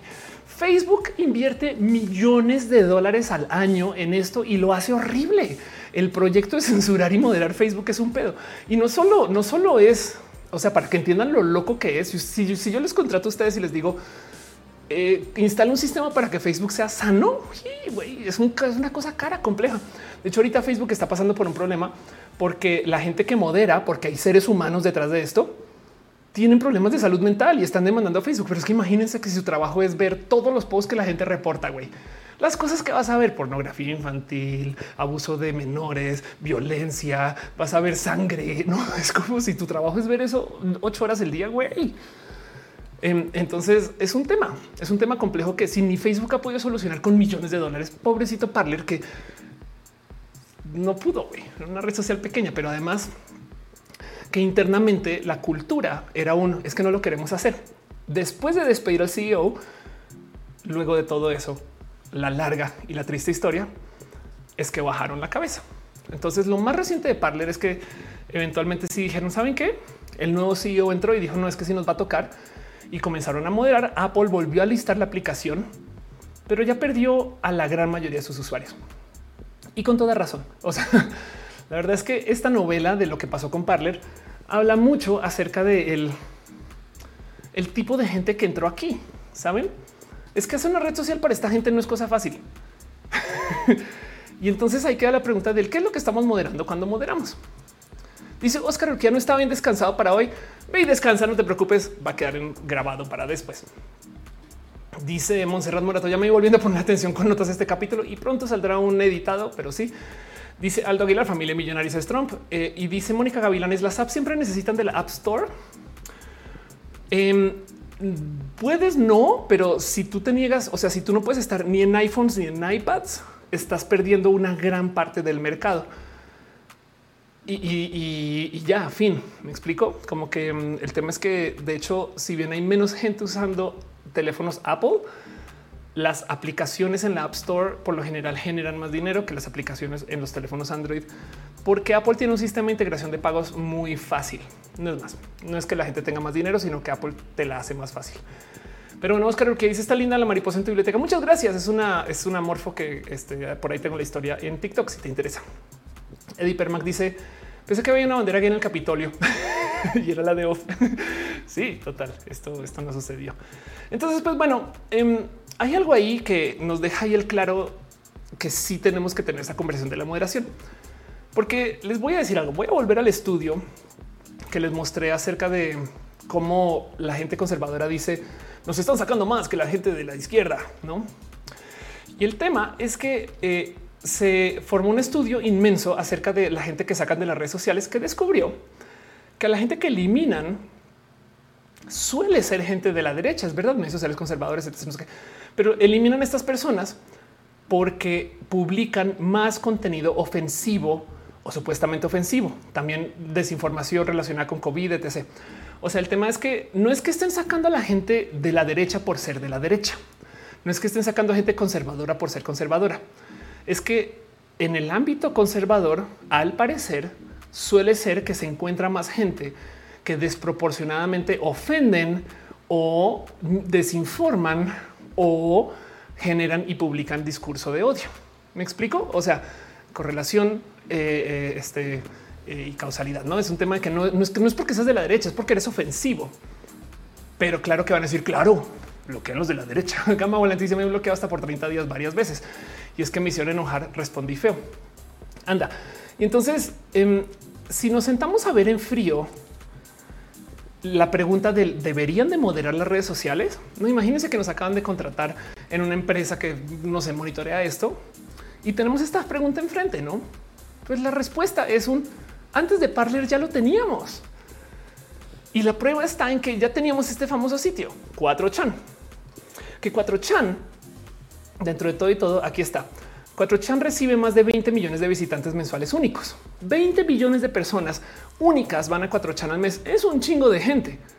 Pero si comparamos eso con la mamá de la moderación, con la red social que más pinches jode por decir cualquier cosita, pues Facebook tiene 2.9 mil millones de usuarios únicos al mes. y sí, no, que está bajando y no sé qué, pero güey, o sea, pensemos en esto. Esto es la población de China, India, creo. Me explico. O sea, claramente la red social que modera creció mucho más que la red social donde puedes publicar lo que te la regalada gana. Y yo sé que hay millones de matices. Por supuesto que 4chan está destinado a crecer como Facebook. Y yo sé que aquí estamos viendo Facebook, Instagram, WhatsApp, millones de cosas. Me queda claro que la comparación es directa, no son los mismos espacios. Pero sí queda claro que si, si fuera tan importante la libertad del discurso, 4chan hubiera crecido mucho más. Y ahí se quedó, ¿no? Y entonces la pregunta que tenemos que tener es un, cómo entonces se modera chido, ¿saben?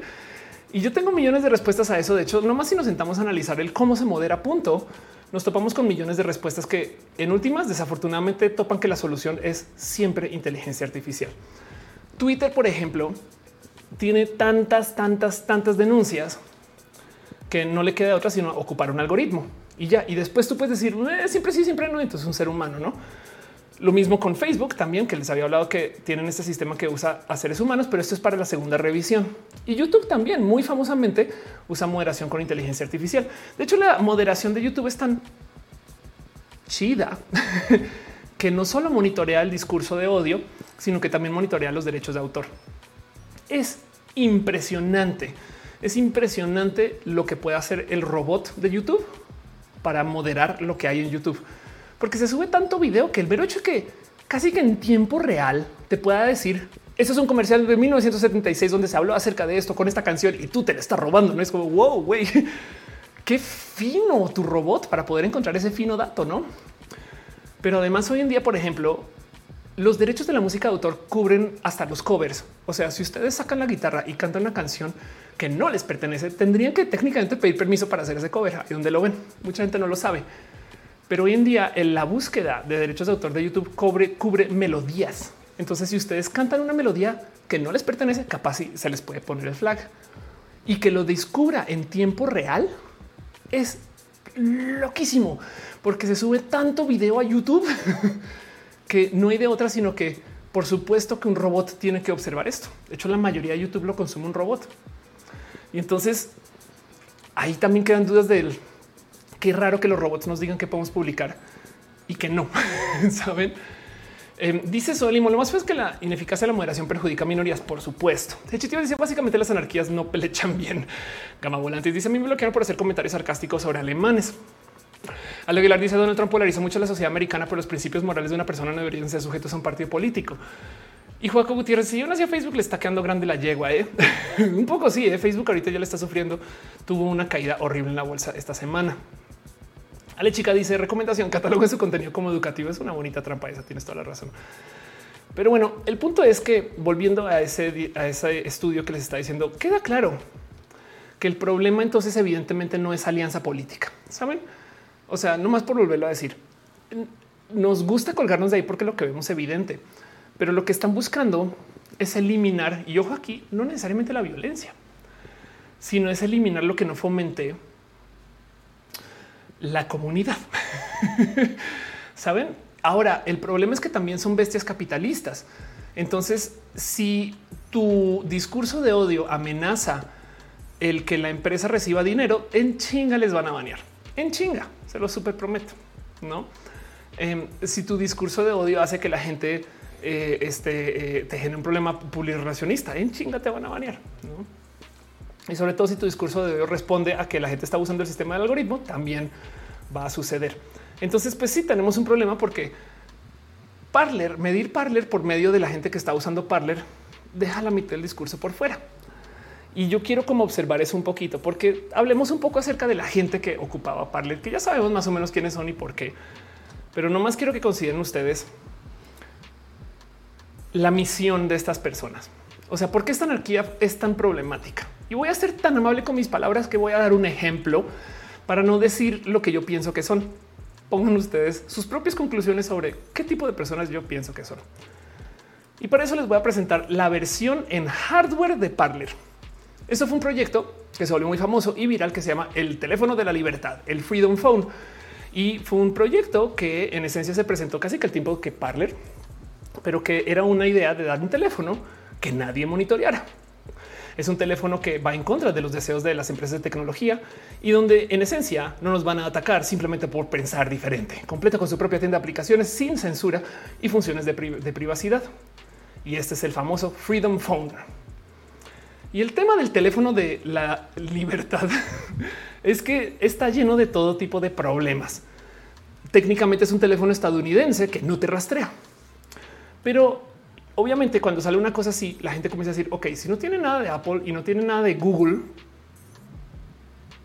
¿sobre qué funciona? Y nos hablaba mucho del sistema, operativo em, y no se, no se conseguía mucha información de dónde se fabrica, qué se hace, etc. Y descubrí en algún momento que eh, ocupaba un sistema operativo que se llama Lineage OS, no como que nunca lo aceptaron, pero los screenshots en güey es igualito a Lineage OS, que es una distribución de Android. Pero el punto además de Lineage OS es que no es una buena distribución de Android dentro de todo y todo, y que además en últimas estaba llena como de algunos problemas. Si digamos que este no fuera el caso, porque técnicamente nunca lo confesó, no? O sea, como que el creador del teléfono dijo no, nosotros hicimos nuestro sistema operativo. Si fuera un sistema operativo hecho por una persona o una empresa anónima, independiente, también tenemos problemas de seguridad. ¿Cuál empresa y por qué? ¿Y quién lo desarrolló? ¿No? Dice por Moreno celulares para narcos. Sí, exacto. Como que del otro lado también tenemos un tema de seguridad si no sabemos qué empresa. Apple tiene sus cosas horribles, Microsoft tiene sus cosas horribles, Facebook tiene sus cosas horribles. Pero en últimas también en últimas, como mucha gente usa y depende de Apple, entonces tiene esta presión para estar parchando los bugs, los errores, ¿no? Y entonces el tema aquí es que el Freedom Phone en últimas cuando luego sale a luz que tiene ese sistema operativo, como que explotó un poquito un momento, porque el INE sí tiene problemas de seguridad y no me están diciendo que ese teléfono es inhackeable, nadie me monitorea estas cosas. Va para poder promocionar el teléfono. Entonces luego se vuelve este tema del quién lo está usando y por qué no. Y hay un chingo de reseñas que si quieren un día divertirse, que destrozan al pobrecito, destrozan los, o sea, los reseñadores que tuvieron el Freedom Phone no pararon de pitorrearse lo que sucedía con el teléfono, porque además em, la gente que lo promocionaba son esas personas influencer que si ese es el mejor teléfono del mundo, o sea, yo lo uso en todos lados, yo lo ocupo, o sea, lo amo con todo mi corazón, ese es el teléfono libre y yo ahora es el único teléfono que voy a usar. Acto seguido después, así ah, enviado desde, desde el iPhone, que donde claramente no estaban ocupando su super teléfono súper chido. Y entonces sale a luz que existe este programa de comisiones donde pues, cualquier persona influencer podría literal tomarse uno de estos teléfonos, venderlo, ganarse 50 dólares por cada venta que generen. El teléfono luego descubrieron cuál era, ya que ya que comenzaron a salir fotos, videos, etc. Y resultó ser un teléfono para que se rían chino. El gran teléfono de la libertad estadounidense pro Trump que iba a en esencia a ocupar toda esta gente era un teléfono chino y chino barato que usaba un chipset viejo, un sistema operativo viejo y que para rematar el chipset, o sea, el teléfono de raíz tenía un chipset que ya se sabía era hackeable. Entonces el teléfono tenía hoyos de seguridad, tenía hoyos este, de, filtraciones y encima de eso ni siquiera se hacía en Estados Unidos. Y esto era lo que estaban comprando estas personas por el mismo motivo por el cual se fueron a Parler. Como que el tema de él, qué fue lo que estaban tratando de hacer es no, no mames, güey, tomar un teléfono que además vean esto. En AliExpress lo consigues en 119 dólares. Le pusieron un skin diferente y lo vendían para rematar en 500 dólares. El Freedom Phone se vendía a cinco veces su precio en AliExpress para literal estafar a estas personas. Y cuando tú ves eso, te cae un 20 del yo no creo que sean personas muy listas. Me explico como que es un, es un qué locura que ay, que, hay gente que también, por supuesto, que puede abusar de esto. Y queda la pregunta de será que eso es lo que estaba pasando en Parler, no? Ale Carre dice esos derechistas son los loquillos. Dice Miguel Ángel, como comprar, como comprar una cuchara con agujeros. Total. Paul Moreno dice hasta BlackBerry se trepó Android. Algo Aguilar dice influencers pagados con los partidos verde. Total. Dice Miguel Ángel Hernández. Si es hecho por humanos es vulnerable. Em, Bernardo Valenzuela dice Candace. No me sorprende nada. Fabián Ramos dice no se puede hackear hasta que sí lo hackean. Irina dice todo risas y diversión hasta que alguien hace algo que les afecta. Total. Calamidad Lagunes dice yo llorando porque necesito un tema de tesis innovador que sea de impacto político y social. Y Ofelia dice tengo tres videos sin blog. Róbame lo que quieras, calamidad, llévatelo adelante. a fin de cuentas es lo que pasa en roja, no? David Rodrigo dice el costo de la ignorancia. Gracias, gracias. Y me voy a quedar con ese pensar, porque eso es exactamente lo que está pasando acá. Tenemos que hablar un poquito. Vamos a volver al video que es más, de hecho no les mostré, pero este, esto es un video que habla acerca de los límites de la censura. Em, que de paso les recomiendo que vean si les interesa este tema. Em, el video está en inglés, pero bueno, es, deberían las plataformas de redes sociales censurar el discurso de odio presentado por Nadine Strossen este eh, Nadine Strossen es eh, eh, por acá tengo su título. Lo voy a buscar nomás. Em, Nadine Strossen es la directora. Madre mía, ¿dónde te puse tu título, Nadine? eh, Vamos a tener que usar control F para buscar esto. Nadine, ya estás.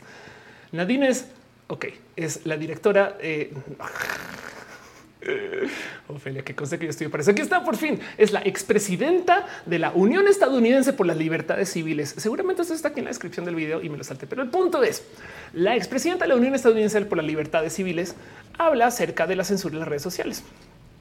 Y lo que topa es un qué tanto poder le estamos dando justo al discurso de eh, la libertad de expresión. Una de las cosas que menciona en este video que me parece muy listas es como dice que de la libertad de expresión, cuando se pone en duda, lo que medimos realmente no es cuánto ayuda, sino qué tan peligroso es que se permite ese discurso. Mejor dicho, si por algún motivo algo está en duda, deberíamos de borrar esto o no. La verdadera pregunta que nos tenemos que hacer es cuál es la capacidad de daño si ese discurso se deja ahí. Saben? Es una es un argumento hasta legal, no como un poco del si sí, yo sé que no todo se debe de censurar, pero si censuramos acá, evitamos daño. Entonces, la solución a todo este debate es hablar acerca de que sí y que no. Pero lo que dice esta mujer, que también me parece muy listo, es el no podemos dejar a que la situación del que se deja y que no se deja ahí en público esté enteramente en las manos de los Mark Zuckerberg del mundo. Y eso sí me parece muy interesante, porque creo que parte del problema aquí es que si vamos a hablar acerca de la moderación, tenemos que enfrentar el hecho que Zuckerberg no es exactamente quien decide que sí o que no. Pero la pregunta de fondo, viendo qué es lo que pasó con las personas que ocuparon Parler y el Freedom Phone, es un qué significa censurar y moderar a estas personas. Y esto, miren, esto es un pensar de Ofelia, es una conclusión a la cual yo llegué y es un, es que no estamos censurando, sino que estamos educando. Denme dos segundos de paciencia con esta. Cuando le decimos a una persona intolerante, oye, por favor, no seas intolerante, muchas veces nos responden con policía del pensamiento, me estás obligando a aceptar, ¿no? Y es como de, no, no, no, momento, solamente te estoy diciendo que convivas con la realidad, el mundo es diverso. A ver, si tú como ser humano te vas ahorita a un evento social y te, te sientas a gritarle ofensas e insultos a la gente en ese evento social, va a haber repercusiones. Y yo sé que muchos de nosotros que los hemos querido hacer,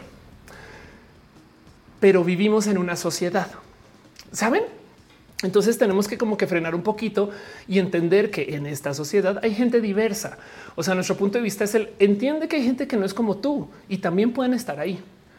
Eso es lo que pasa en las redes sociales. Cuando se le dice a alguien, no desde, o sea, formalmente, pues cuando se le dice a alguien, este, no cuando, cuando, no cuando el sistema falla, sino cuando de verdad es un, hey, por favor, no des discurso de odio, es un, acepta que la gente es diversa. Y entonces ahí realmente lo que tenemos es un cómo serían de chidas las plataformas si pudiéramos tener cosas bonitas. Porque eso es justo lo que yo pienso de Parler. Si pudiéramos tener cosas bonitas, si la gente se comportaran, entonces Parler no hubiera sufrido porque no hubiera enemistado a medio planeta porque hubiera permitido que un chingo de, sistemas capitalistas inviertan ahí sobre sobre el sitio y porque en últimas a lo mejor para si tan solo pudiéramos tener cosas bonitas, para no, no hubiera tenido que existir del total, porque a lo mejor Twitter sería un lugar mucho más fácil de lidiar y no estaría sacando gente horrible todo el día, pero porque la gente es horrible no podemos tener cosas bonitas.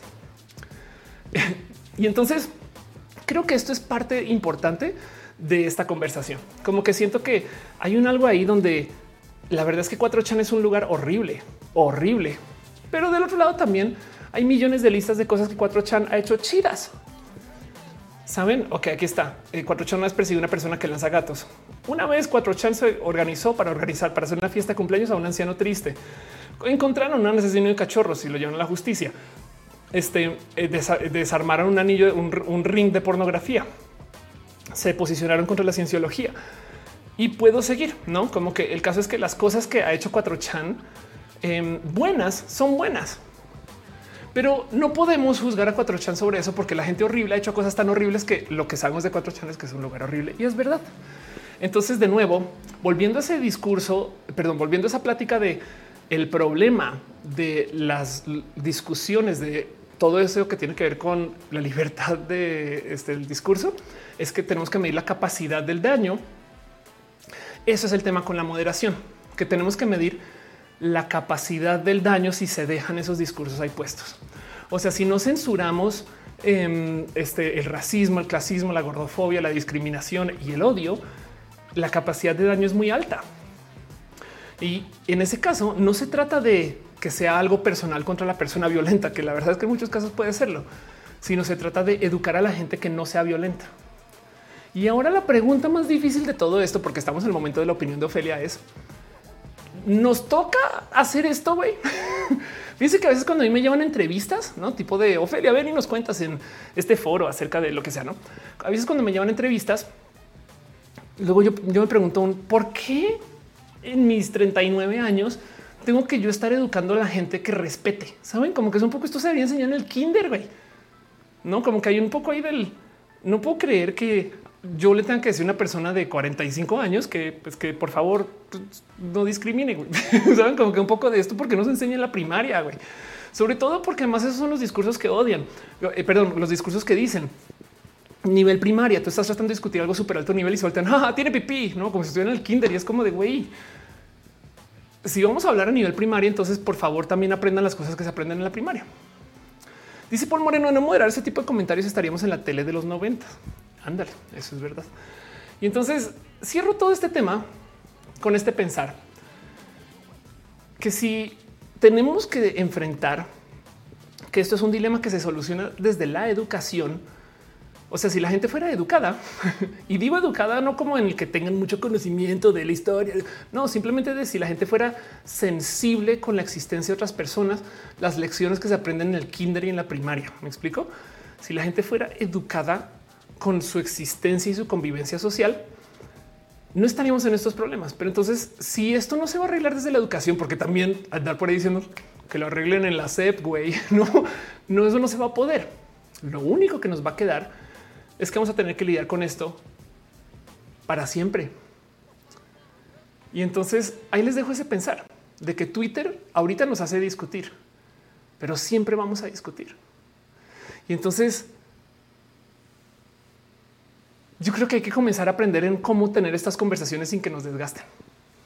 Y como está diciendo en el chat Julián, es como cuando dicen dale paciencia a tu papá que no entiende la homosexualidad y es como de que vaya a llorar la llorería. No, no se puede ser paciente con la homofobia. Exacto.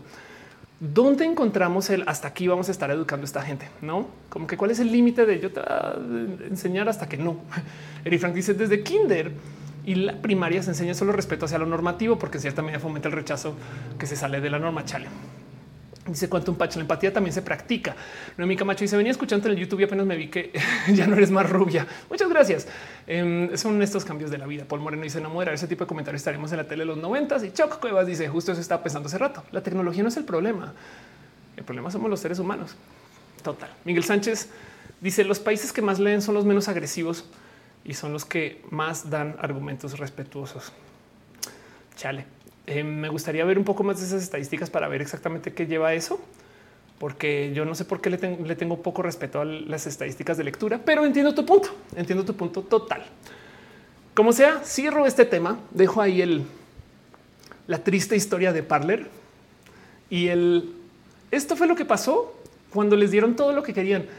Todo lo que querían los violentos se les dio. Les dieron su propio Fight Club y lo quemaron por idiotas. Entonces queda claro que el problema es que están bien güeyes, güey, para muchas cosas. Y es una lástima de parte de allá. Y yo de mi lado es un, pues qué bueno que se vayan de Twitter. Es más, me hubiera gustado que Parler fuera más exitoso para que hagan su desastre allá y no aquí. Pero bueno, cierro este tema. Ámbar Caramelo Biel dice que va por la cena. Y mientras Ámbar Caramelo y Biel va por la cena, yo me voy a lo próximo. Va a pasar la famosa cortinilla.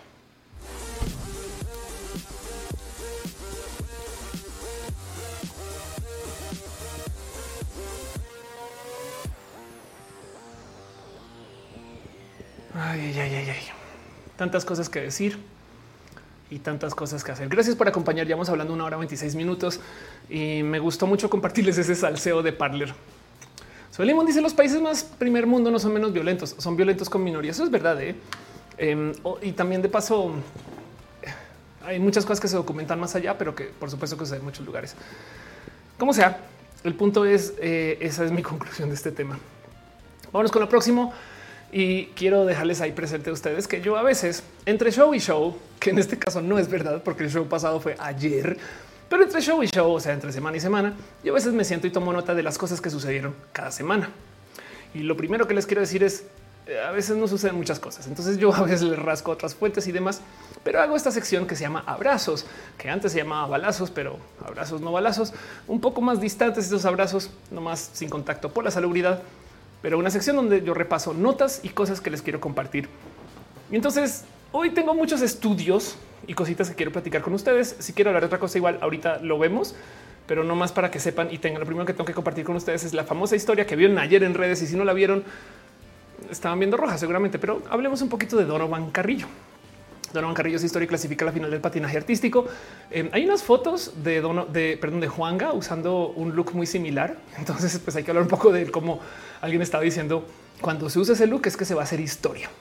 El tapatío de 22 años de edad, quien es el único participante latinoamericano en la disciplina de patinaje artístico en Pekín 2022, clasificó la final del programa libre con una puntuación de 79.69.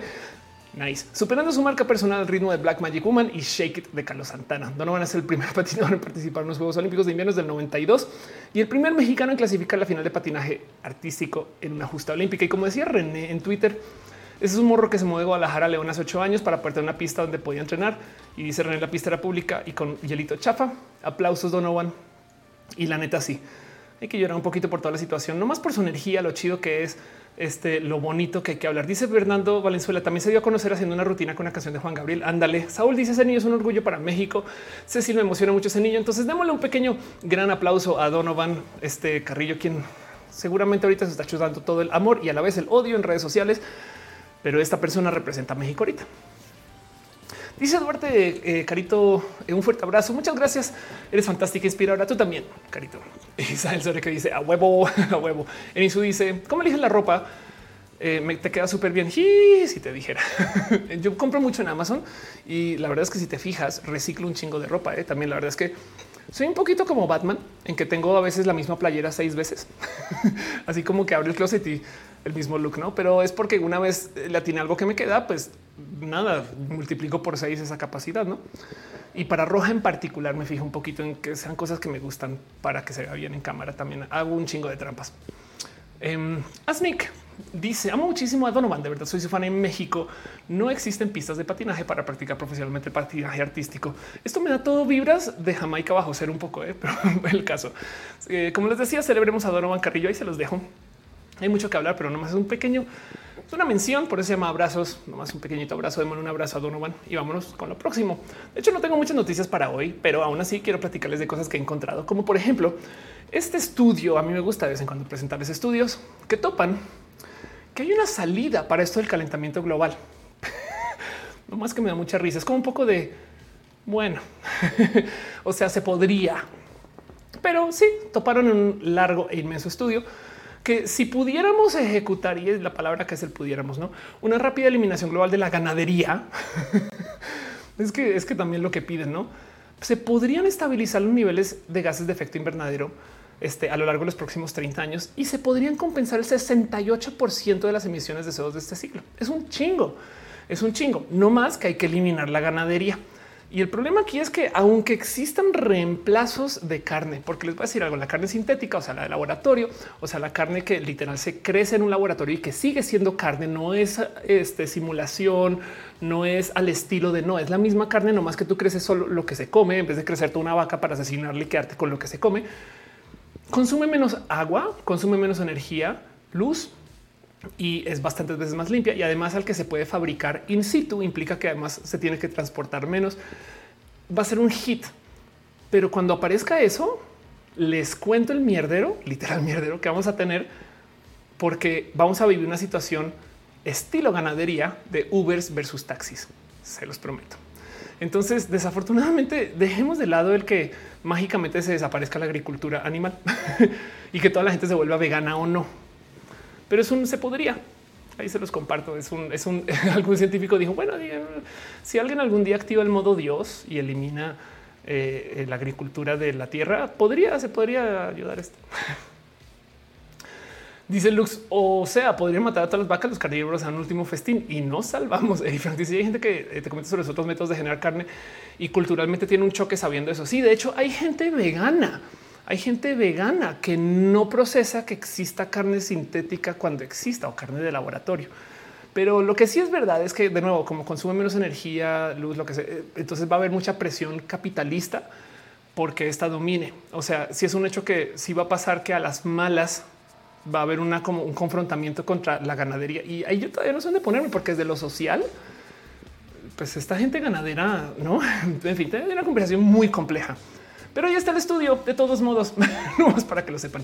Luis María dice la mayor fuente de las emisiones de dióxido de carbono procede de la combustión de carbón, petróleo y gas de las centrales eléctricas. Los automóviles, los automóviles no son gran fuente, pero sí. O sea, son una gran, o sea, sí, sí, son gran parte, pero no son, no se comparan ni en lo más mínimo con este, la generación y sobre todo la extracción también. ¿eh? Pero sí, estoy de acuerdo con tu punto. Y aún así, Em, el gas metano, si mal no estoy, me estoy volando esta estadística lo que tengo en mi cabeza. Creo que representa algo así como el 40% de los gases invernadero. Un chingo, un chingo. O sea, si tú lograras eliminar esa ganadería y quitas ese 40%, pues por eso es que se puede recuperar tanto, no? Pero bueno, el caso sepan que esto se puede suceder y se los dejo nomás un abrazo. Un quiero incitar a, la discusión con estas cosas, pero bueno. Luego la otra cosa que les quiero compartir, hablemos un poquito del COVID y lo que viene después del COVID porque mm, hay algo ahí donde la plática que se está teniendo ahorita es acerca de esto que se está buscando, que la situación del COVID entera sea endémica. Entiéndase como la influenza. La influenza bien que tenemos vacunas de la influenza hace casi 100 años o más y no se ha ido. Todos los años la gente no se vacunaba y tenía una presencia, pero no detenía la economía. Saben? O sea, el punto de, la influencia es, es, más, yo me acuerdo, yo no sé si todavía sigue pasando, pero de mucha gente que era como casualmente antivacunas. Es que ya se volvió muy político, pero me acuerdo que hace, no sé, 2017 había mucha gente que es de no, yo no me pongo la de la influenza porque me da, me da influenza. Y entonces ya no. Y, era como de eso no es antivacunas. pero el punto es que de todos modos, pues sí, mucha gente moría de influenza cada año pero no nos dolía porque no nos detenía la economía, no nos teníamos que encerrar. Con el COVID va a pasar algo similar. Vamos a vivir un momento, guarden este roja, guarden en su corazón. Vamos a vivir un momento donde para toda la gente vacunada, el COVID va a ser una influencia muy cabrona, muy cabrona. Lo que sea la variante es un momento va a ser un medio, me deshabilitó, me tuve que quedar en casa como si tuviera la influenza. Y entonces, pues nada, pasaste por una cosa horrible, pero volviste, no fuiste al hospital, no te ahogaste. No, si no tienes vacuna, te va a dar durísimo y capaz arriesgas del total si ir al hospital. Como sea, en ese momento va a haber gente que todavía se va a sostener de él. Si te dio COVID, te vas a morir, no? Y, entonces, pero entonces, ¿por qué estar en un crucero? Y es porque estamos negociando el cambio social de que ahora el COVID no nos amenace tanto, ya que ya tenemos vacunas. Esto va a pasar. Guárdense eso su corazón. Todavía no está pasando. Cuídense del COVID, háganse pruebas, todas esas cosas. Pero en cinco años va a haber temporada de COVID.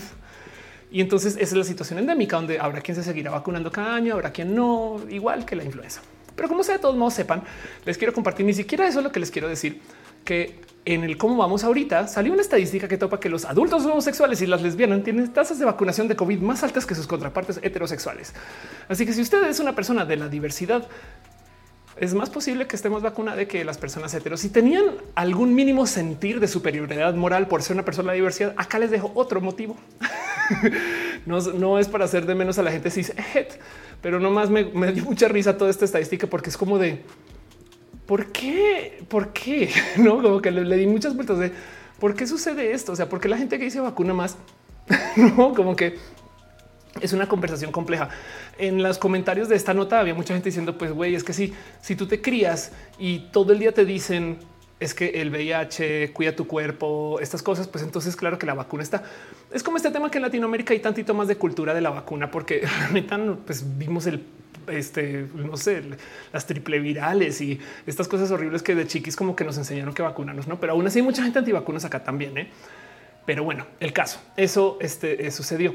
Del otro lado, la otra cosa que está ahí sí presente con el tema del COVID, como vamos a ir superando el cómo nos vamos a acercar con el COVID, es que hay otra cosa que veo cada vez aparecer más. De paso, si ustedes no lo viven o no lo conviven o no conocen a alguien de que tenga esta cosa que se le llama ahora el long COVID, esto va a ser parte del cambio social de lo que va a suceder con el COVID a futuro. ¿Qué es el long COVID? Hay gente que le da COVID y no se va y tiene todavía síntomas. Entonces hay millones de cosas que se están aprendiendo a entender de qué de dónde vienen. Por ejemplo, puede ser que literal te hinchas un poquito, no? O sea, te cefalia, pues y pero chiquitito. Y entonces eso hace que tú pases por algunos procesos de cosas que son muy neuronales. De hecho, el problema es que la gente se le dijo que el COVID era solamente para hombres adultos mayores, no para niños. Y segundo, que además solamente era una cosa de tos y bronquios y, pulmones, cuando la verdad es que es una combinación de millones de cosas que puede afectar justo desde lo neurológico. Una de las cosas que están comenzando a salir a luz, que mucha gente ya lo sabe, es que em, luego del COVID, o bueno, la gente que murió de COVID, este pasa por procesos literal los mismos cambios moleculares que se encuentran en los cerebros de las personas con enfermedad de Alzheimer. Y entonces estos hallazgos pueden explicar por qué algunos pacientes de COVID a largo plazo informan memorias de problemas, problemas de memoria. que esto sí es verdad. Una de las cosas que se dice el COVID es la anosmia. Pero luego la otra cosa de la cual se platica es de cómo se te olvidan las cosas. Yo conozco mucha gente que tiene como esta amnesia de COVID y yo eh, que pasó, he tenido COVID dos veces, todo esto pre vacunas. Em, yo también recuerdo eso. Irónicamente, recuerdo no recordar. Hay algo hay que decir porque fíjense que pasando el COVID, ahora se está hablando acerca de los síntomas post COVID. Chequen esto. Uno de cada cinco pacientes presenta deterioro cognitivo varios meses después del diagnóstico de COVID-19. Escucha a muchas personas que todavía sostienen ansiedad, que todavía sostienen depresión después de pasar por el COVID. Una de las cosas que pasa con el COVID es que te deprime. Yo les puedo decir a fe de experiencia que, por ejemplo, en mi vivir COVID, esto sí me pasó. Em, perdí el deseo de mejorarme. Saben, yo conozco muy bien mi cuerpo para muchas cosas, sobre todo las enfermedades. Y cuando tuve COVID, tuve un momento de ¿saben que me vale gorro todo y no me quiero ni mejorar. Nunca lo he vivido así. He hablado con muchas personas y me dicen yo sentí un sentido de presión, sentí que quererme desconectar, cosas muy similares.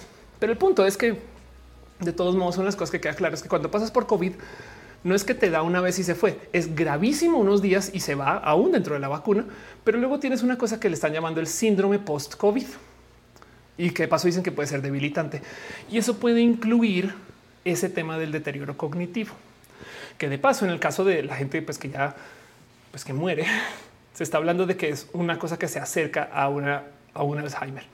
Entonces no quiero alertar a nadie, no quiero alarmar a nadie, solamente quiero que sepan y lo quiero presentar a calidad de que la plática del COVID va a cambiar. O sea, lo que discutimos, lo que se habla, el COVID ya no es una tos que te da, que te manda al hospital y te tienen que dar oxígeno, sino puede ser un medio COVID y ahora tengo ansiedad, depresión y amnesia y eso me va a durar dos meses, saben? Y para rematar, no respiro bien. Es una cosa bien fuerte, bien ruda. Ah, y anosmia. De hecho, sé de mucha gente que no recupera bien su sentido del olfato cuando vuelven. Dice Wade Felipe, puede ser, no puede ser una correlación en lugar de una causalidad. En este caso en particular, estos estudios están topando que sí viene de la gente con y por COVID. Pero sí, por ejemplo, la ansiedad y la depresión, claro que lo podemos atar al encierro. Ahora ya no hay gente tan encerrada como antes, entonces se puede controlar diferente y cada vez aparecerán más datos que vamos a ver cómo lo negociamos. Pero el punto es que, eh, ¿qué significa entonces convivir con el COVID? No, eso, eh, por ejemplo, una de las cosas que pasa con el, eh, la variante Omicron es que al parecer, aunque te dé, pasa por ti el Omicron, no generas anticuerpos específicos de Omicron, lo cual quiere decir que tú puedes pasar por un Omicron, sobrevivirlo porque tienes la vacuna y lo que sea, pero luego a los dos días volver a tener Omicron. y ya y volverlo a sobrevivir. No, no más que le pases de la chingada otra vez. Perdón, veo que están diciendo piñas y piñas y piñas, muchas piñas y celebremos piñas. Muchas gracias. Quiero darle un aplausote a Camilo, quien deja un abrazo financiero. Muchas gracias. Este estoy diciendo ya game over. Aprovecho esta pequeña interrupción también para darle un abrazo a Diana en Twitch, que se suscribió en Twitch. Gracias. A Erinsu también muchas gracias por suscribirte y ser parte de esto. Y también de paso quiero súper dejarle un abrazo a la gente chida que está dejando su cariño y su amor en las varias plataformas. En Facebook, por ejemplo, Ángel Michael Boris cuando escuché eh, Parle por primera vez acá en Nueva York, me dije es gracioso. Parle en italiano es el verbo hablar y la mayoría de los republicanos son de descendientes italoamericanos. Todo coincide. Qué divertido. Tienes toda la razón. Eso está bien, está bien cagado. en el caso piñas, piñas, este eh, para ti. No celebremos eso un poquito. Hígado de pato dice significaría que tienes que sanitizar tus espacios después de que te da Omnicron. Sí, o, echarle más ojito justo, no como que el tema de, de, lo, del Omicron no que eh, te puede, reincidir muy rápido. Y, hay que ver justo ese reincidir qué significa, no? Pero el punto es que vamos a tener que cambiar nuestro discurso con el COVID porque gracias a las vacunas, vacúnense por favor. Gracias a las vacunas vamos a sobrevivir el COVID y vamos a negociar lo que es el convivir con el COVID. Miren, les voy a decir algo de todo esto, enfermedades, virus, lo que sea tenemos un chingo de comunicación de qué hacer para que no nos dé. Saben? Es más, pensemos, no sé, en el VIH, eh, pensemos en el herpes. Me explico cualquiera de estas cosas que cuando googleamos, lo primero es cómo no contagiarte, cómo no recibirlo, cómo no transmitir todos estos discursos que son xerofóbicos, que nos dicen estas cosas que son hasta muy agresivas y casi nunca topamos con información de cómo vivir si lo tengo, saben? O si me reincido mucho no como que es un poco del, del aceptemos que esto nos va a dar. Entonces, dentro del hornicron, como le está diciendo Abril Terrazas, hay que entender que afortunadamente, gracias a que tenemos las vacunas, pues el cómo nos deba ser diferente según la carga viral, dónde está, si lo vamos a aprender a leer muy bien. De acá a 10 años lo vamos a aprender a leer perfecto. Hay gente que sabe leer sus influencias así, no es como de podemos distinguir la diferencia entre una gripa y una influenza, ¿saben? Entonces, seguramente podremos distinguir la diferencia entre un COVID y una gripa. Eh, pero el punto es que aún así, de todos modos, hay que entender que esto es algo que nos va a dar. Y entonces, ¿qué significa eso? No, Bernardo Valenzuela dice, eh, me impresiona la necesidad de información que esta transmisión, lo rápido que le y proceso. Muchas gracias. El streaming es lo tuyo. Gracias por decirlo. Muchos años de práctica. Esteban David dice: Mi querido es homofobia o entre nosotros es edofobia. A ver, explícame eso. O sea, si es homofobia, si viene desde un, externo, ah, es o estás diciendo endofobia y se te fue una N porque no, fobia interna. Pues eh, ok, entiendo. Aunque siento que comunica menos, pero, pero es más preciso si es, si es lo que estoy diciendo o te entendí. Erin Su dice: Me da risa las medidas de prevención de mi universidad. Tiene todo menos lo realmente funciona. Hace nada descubrí, corrí, corríjame si ustedes saben de esto o no. Si ustedes no están en México, corríjame o díganme, déjenme saber. Pero en México tenemos esta cosa de poner un tapete mojado a la entrada de los lugares. Es más, se los voy a mostrar por si no lo han visto. El tapete mojado COVID. Vamos a ver si aparece una bella foto. Este eh, y entonces el tema es el siguiente. Decidieron que esta es una solución para el COVID que está bien rara de pensar, porque claro, en, alguna época sí pensábamos que llegaba en la suela de los zapatos. Había gente que se quitaba los zapatos para entrar a la casa y demás, porque no sabíamos, ya sabemos más y entendemos cómo se eh, transmite por superficies. Pero el caso es que estas fotos tan bellas y tan hermosas de estas de estos tapetes, claro que no son ni para nada la realidad. Los tapetes siempre son un tapete que ya no está mojado, que tiene encima una toalla toda, este, toda torcida, sucia, fea, horrible y que la gente dice eso, eso con eso ya no te da COVID. Pues hace nada descubrí que al parecer esto es mexicano. Corríjanme si no. Eh, me gustaría saber, ¿no? Si ustedes eh, están en otros países que no sea México, ¿es esto solo mexicano o esto también se da en Perú, Colombia? No, en fin. Dice Juaco Gutiérrez, me da pena que enseñen las fotos de chiquites cuando estamos desnudos. Ale Carre dice ese tapete no sirve de nada, pero no te dicen que no lo quites. Gama Volante dice jerga. Irina dice mmm, patas. Total. Pero bueno, ahí se los dejo nomás a calidad de abrazo. El COVID. La nota de lo que quería presentar es cómo vamos a enfrentar el COVID.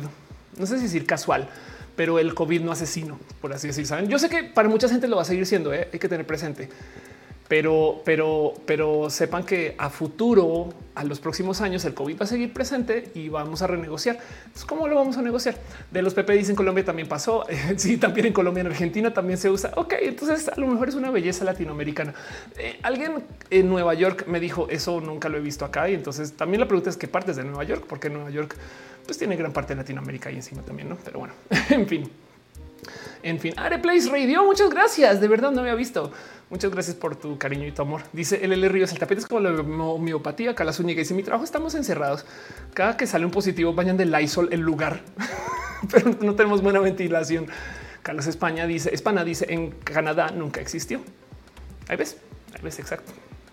Pues bueno, en fin, em, ahí se los dejo. La última cosa que tenga para compartirles ustedes hoy antes de irnos a temas libres y a platicar de lo que sea que me quieran dejar en el chat, ya habiendo visto el tema de Parler y ya habiendo visto noticias que no, no sé necesariamente son noticias. Quiero nomás compartirles esto que fue un trend en TikTok, pero me dio mucha pinches risa, güey, porque le habla un tema que me interesa mucho. Le llamaron el tren demo para decir somos adultos tristes. Entonces, primero que todo, el hecho que se esté reportando así en sopitas habla un poco de quizás desentendimiento de los memes. No sé si recuerdan que en algún momento hubo una oleada de memes súper positivos, pero que eran casi como de presentación de corporativas, saben, como de todos somos felices y es un nadie está feliz. pero el punto es que eh, habla un poco de justo de cómo la idea de lo que se estaba haciendo en estos memes y en estas, en estas cosas era decir, no, esto no fue una etapa, todavía seguimos siendo personas tristes, somos adultos tristes. Y era como para demostrarle que no era una etapa, mamá. Entonces en últimas pues sí, así no en TikTok para ponerte nostálgico. Esto es medianamente reciente de todos modos, pero ahí se los dejo y viene de justo las cosas que decían, hacían y cómo hay gente que en sus modos y sus caminos siguen siendo emo. Como dice que los emos no morimos. Ahora, esto es un tema al cual yo he hablado. Tengo un video que si les interesa que se llama ¿Qué pasó con los emos? Y que justo trata de solucionar que quién ganó la batalla de emos versus punks, donde analizo la historia de eh, cómo se formaron los emos, porque cuando, dónde llegaron y demás, cuando roja era con otro fondo, eh, todavía el fondo verde. Y lo único que les voy a spoilerear de este video es que la banda emo de hoy, era la banda, era él como se llamaban muchas personas del ámbito diverso. Me explico. Antes de que se pudiera pronunciar mucha gente como abiertamente LGBT, diversa, neurodivergente, lo que sea, el espacio emo le daba un hogar a todas estas personas. Entonces hay mucha gente que realmente estaban y se identifican y convivieron como emo, pero también la verdad es que era que se querían poner faldas. y ya. Y era socialmente aceptado que la banda emo se pusiera faldas y tacones. Entonces, eso, nada, esto pasó. Pero bueno, eh, vean el video entero, se los dejo ahí, está en este canal. ¿Qué pasó con los emos? pero como sea, también les quería nomás compartir esta calidad de abrazo que hay gente haciendo esto. Los demos todavía existen güey, y no es como un grito de todavía estamos, somos relevantes. Es como de ahora somos adultemos, güey. Sabe como que me parece muy divertido porque yo siempre me he burlado a calidad de comedia, que pues así como existían niños rata, también hay adultos rata, güey. Lo único que va a pasar, no se van a desaparecer los niños rata, van a crecer y van a seguir siendo adultos rata y luego van a ir a tratar de tomarse el Capitolio en Estados Unidos, esa gente. Pero también hay que entender que asimismo también van a haber adultos punk, adultos emo y las cosas siguen siendo como siempre. Entonces ahí les dejo, lo último que tengo para calidad de abrazos. Les leo un poquito lo que tengan en el chat. Veo que están dejando muchas piñas y abrazos. Gracias de verdad. Isabel Que dice otra vez digo a huevo. Ángel Michael Boria, ¿crees que se debería decir bienvenido a mi vida en vez de decir salir del closet? Sí, el tema de la palabra closet es que ya es cultural y hay gente que lo venera y está bien, pero sí sería chido también decir entérate de mí, ¿no? Sofía Torres dice, no sé, pero a mí me parece muy copado. Es como un sincericidio. Amo la palabra sincericidio, güey. Em, el caso. Calamidad dice, no hay duda, eres emo. Ah, como así, claro, como en la Rosa de Guadalupe. Eso el limón dice: No hay duda, sigo siguiendo emo. Eh, y dice este eh, Jesús Ofelia, los mexicanos.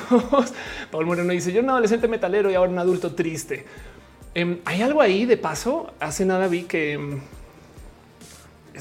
no sé si hacer un roja de esto, pero hace nada me topé que alguien medianamente logró cómo solucionar el por qué la gente que era muy lograda de joven, de adultos y adultas, ya no tanto que es muy normal. O sea, ese famoso meme de si tú eras la persona número uno del salón en cuarto y quinto de primaria, ahora tienes ansiedad, depresión y no te va bien en la vida.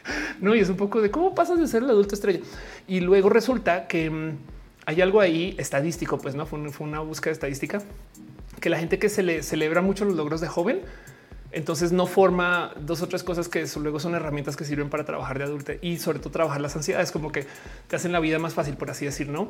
Y, no nos damos cuenta, o sea, es un tema como de, que nos sobreapapachan. Y, y la pregunta es si deberían o no, hay que hablar de eso. Rocío dice todavía me duele. Y dice en todas mis reuniones de karaoke canto I'm not okay a todo pulmón. Soy cuarentona. Chitíos dice sí soy. Me arruinaron de pequeño. En eso dice una duda enorme. ¿Cómo buscar mi primer trabajo de profesionista recién graduado? Híjole, yo soy la peor persona para eso, Erin, porque soy independiente. Em, entonces no sabría decirte cómo, ni dónde y cuándo. Sabes como que yo, yo abogo mucho porque tú comiences como hacer tus cosas a calidad de la autogestión, pero sí que obviamente, por supuesto que puedes buscar un trabajo. Hay bolsas de trabajo, se supone que cuando estudias, entonces tú conoces gente que también va a emprender y entonces puedes trabajar con esas personas. Em, no sabría bien por dónde guiarte, sino decirte más bien trata de comenzar algo tuyo que en el peor de los casos te sirve portafolio. No sé en qué quieras trabajar, pero si tú llegas a aplicar para un trabajo diciendo y ya estoy haciendo esto, a lo mejor tienes una ventajita por encima, pero de nuevo, yo soy independiente, entonces por consecuencia yo soy mujer con martillo y para mí yo solamente veo clavos, no? Ten eso presente. en fin, sigo con las preguntas. Dice eh, nos mates, eh, más mates, perdón, nos prepararon por un mundo que ya no existe. Claro, total. Calamidad dice Abril Lavín sacó un nuevo álbum hablando de demos. Paul Moreno dice, o sea que nos faltó rejo. No sé decir si fue eso, pero mm, es que, a ver, sabes que ahí te va. No me sabe. Ok, para la gente que no sabe qué rejo, rejo es que, nos golpeen. Em, rejo es este que ballesta sería la palabra. El caso Em, en este caso, más bien nos faltó que nos retaran, no? O sea, digamos que sí, sabíamos más de matemáticas. Entonces lo que hacían era que nos sacaban de la clase de matemáticas y no nos ponían a chambear más, no como que por esto que tú tienes años escolares y demás. Entonces, ay, mira qué bien, gana todos los premios. Perfecto. Dejémosla ahí guardada y las otras personas le siguen trabajando.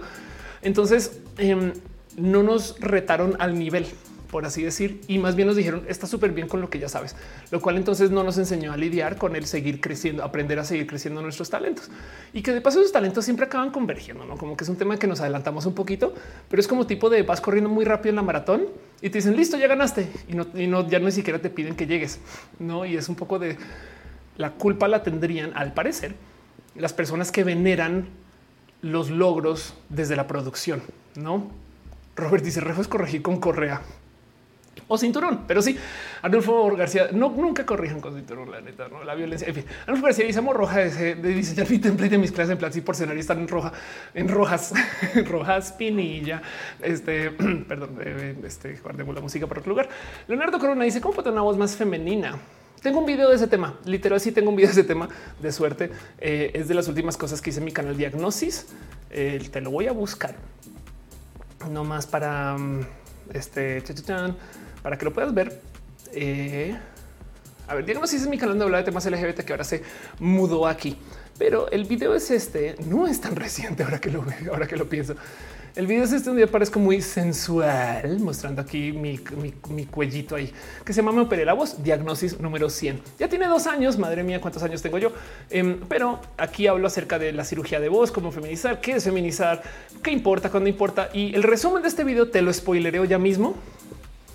Aprende a cantar. Bueno, de los Pepe dice que puede ser Roja Espinilla. Em, es una mención que hace a Terciopelados, no me acuerdo en qué canción eh, pon en Google a terciopelado rojas pinillo y sale la canción. Ya no creo cuál es el caso. Em, Saben que eh, se acaban las menciones, las noticias y yo no puedo ser completamente formal si no paso la pleca de cambio de sección. Así que vayan poniendo en el chat de todo lo que quieran platicar. Les leo ahorita, hago scroll y levanto las cosas que se mencionaron ahorita y me va a quedar aquí. Ya vamos hablando una hora 54 minutos, ya dos horas de hecho, y vamos a hacer nada libre. O sea, no se acaba el show, simplemente paso la cortinilla y nos vamos a temas libres con Ofelia para hablar de la libertad. en fin.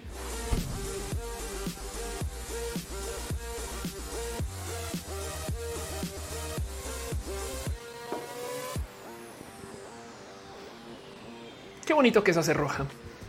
En lo que menos te das cuenta, ya presentaste todo.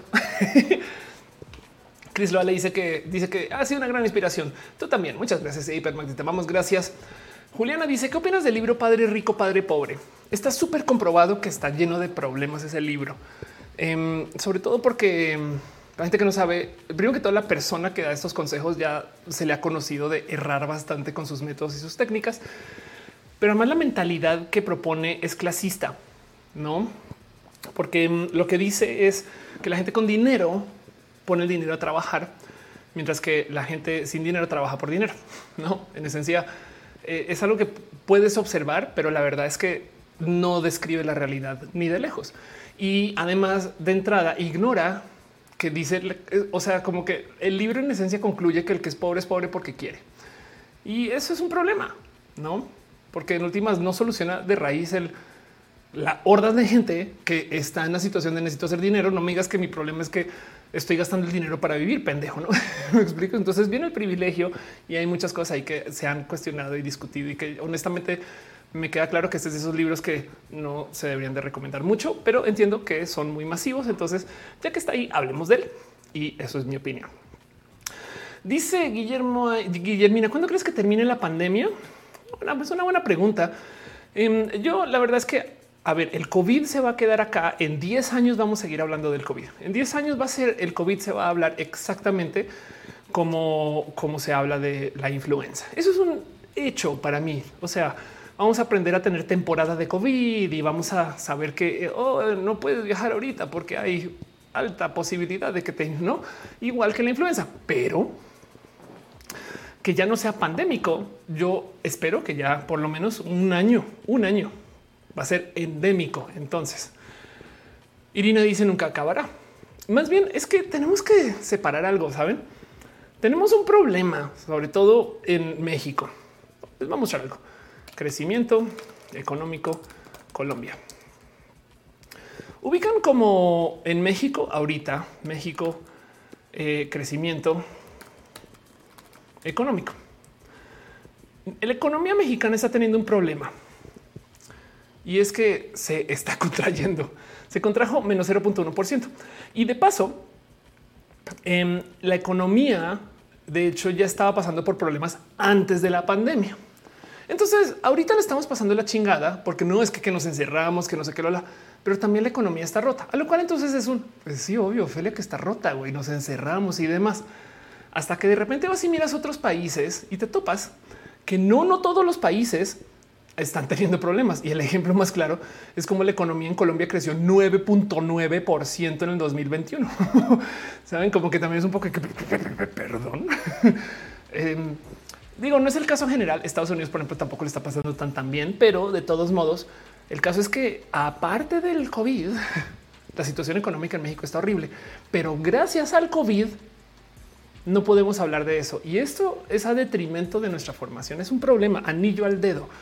No nos podemos enfocar en lo que importa, que la economía la están arrastrando por el piso y entonces le estamos pasando mal, ya ni siquiera por el encierro. Hasta en Argentina la economía creció, dice Lux. Exacto. O sea, piensen en eso. Argentina creció su economía y México no. Y entonces el problema ahora es que la economía está por el piso, pero no podemos hablar de eso porque se sigue hablando del COVID.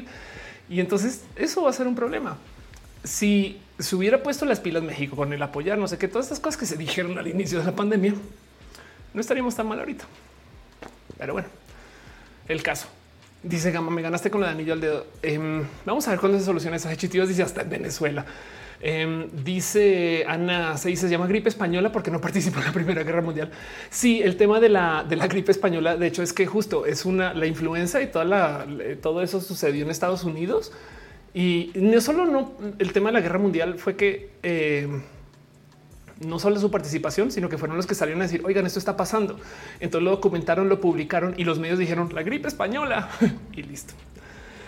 Pero bueno, Zoe Limón dice todo es culpa de los billetes de ajolote. Sofía Torres dice muchos aspectos que no respaldan eso de querer es poder. La gente que cree en esa frase solo ve dentro de sus privilegios. Exacto. Sí, el tema de padre rico, padre pobre es que es clasista y entonces tomar consejos desde el clasismo son difíciles. Pero bueno, Hechitivos dice ¿qué puede pasar con la gripe española? Es que pues sí, es que sí fue. O sea, la vacuna de, la influenza es esa. Capitán Garren dice la violencia nunca será educación. Lo único que te enseña que te golpeen tus papás es que se cuando se frustran contigo es solo saber lidiar con tu frustración usando la violencia o a esconderla. En em, los padres muy estrictos nunca se dan cuenta que lo que tú aprendes es a mentir. No, pero bueno. K-Girl dice: ¿Podría recomendar libros para educación financiera? ¿Alguien se le ocurre algún libro para educación financiera en particular? Sabes que no tengo una recomendación per se ahorita, pero déjale pienso. Em, no sé, o sea, literalmente en blanco. Eh. Este, eh, disculpas, pero si alguien tiene una recomendación, tírala al chat. Algo de y todavía nos faltan tres años de este gobierno con malas prácticas y lo que sea que venga después. Además, descubrí algo. Hoy vi un foro, eh, perdón, hoy vi un, un hilo en Reddit, o sea, en un foro, donde alguien preguntaba la neta, neta, neta ¿Cómo se sienten ustedes estadounidenses en la época post-Trump? Y la primera respuesta era, cuando Trump era presidente, los medios solo hablaban de Trump. Cuando Biden es presidente, los medios solo hablan de Trump. Dice más Bates Platzi. Es verdad, Platzi no es un libro, eh, pero es una buena recomendación que gracias por decirlo. En Platzi vas a encontrar mucha información Además, al día y actualizada de esto de lo de educación financiera. Gracias por decirlo. Sí, toda la razón. Y justo de los Pepe dice se me ocurren los cursos de finanzas personales. Sí, Platzi, Platzi además tiene corazón para eso. Bueno, volviendo a lo que estaba viendo yo en Reddit hoy, entonces justo decían, no puedo creer que seguimos discutiendo de Trump. Y me quedé pensando, esto va a pasar con la 4T, que el gobierno que venga después todavía se va a enfrascar en hablar de lo que sucedió antes por mucho tiempo y entonces en potencia eso no va a ser sano. Y, quién sabe si va a ser para bien, para mal. Por ahora nos hemos llenado un chingo de malas prácticas, sobre todo económicas.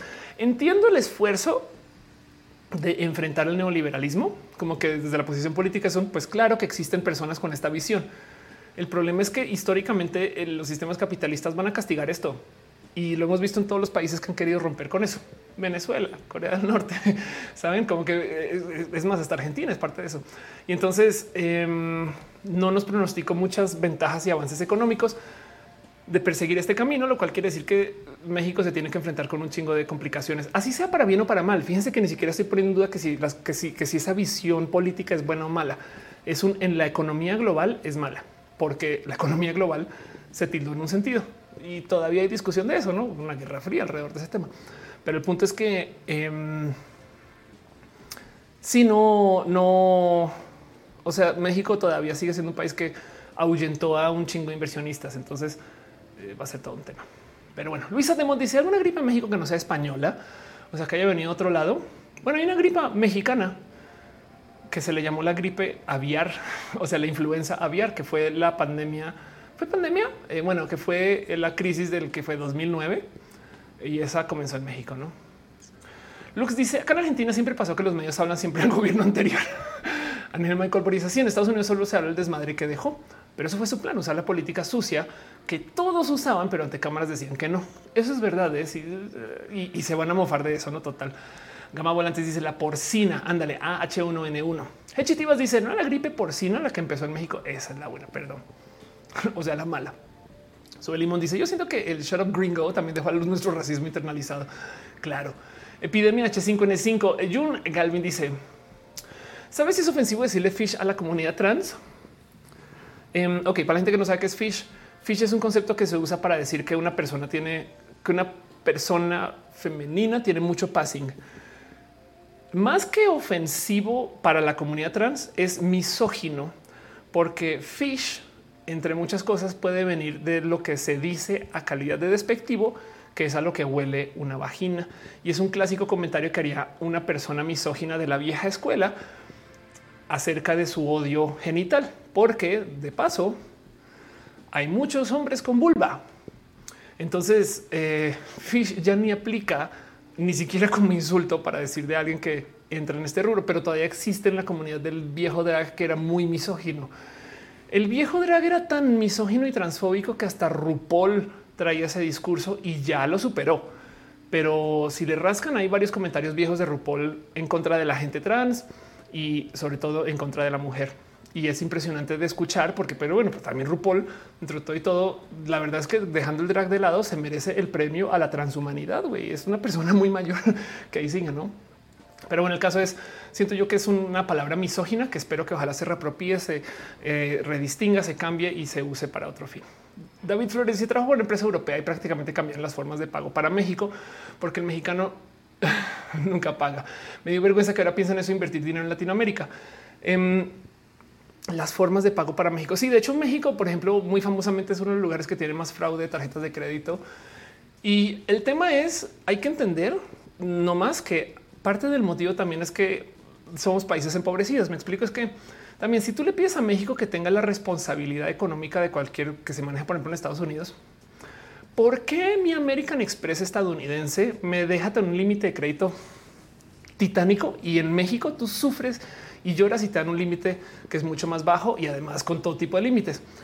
Porque en Estados Unidos les vale gorro y aseguran y reaseguran toda la deuda. Entonces, si tú gastas, si tú das tu tarjeta de crédito y alguien va y compra un BMW en potencia, el dinero se puede solucionar con los seguros. Me explico y ya. Si aquí te roban tu tarjeta de crédito y van al Oxxo y gastan 500 pesos, te cuento el mierdero que es recuperarlos porque los bancos no se responsabilizan, porque el sistema no está hecho para apoyar a la gente. me explico, hay millones de cosas más. Entonces no necesariamente hay que pensar que la gente mexicana sea más mezquina por ser mexicana. Es que los sistemas mexicanos son de mucha desconfianza y también no nos digamos mentiras. Por supuesto que hay mucha más gente que abusa de eso, pero porque también hay más.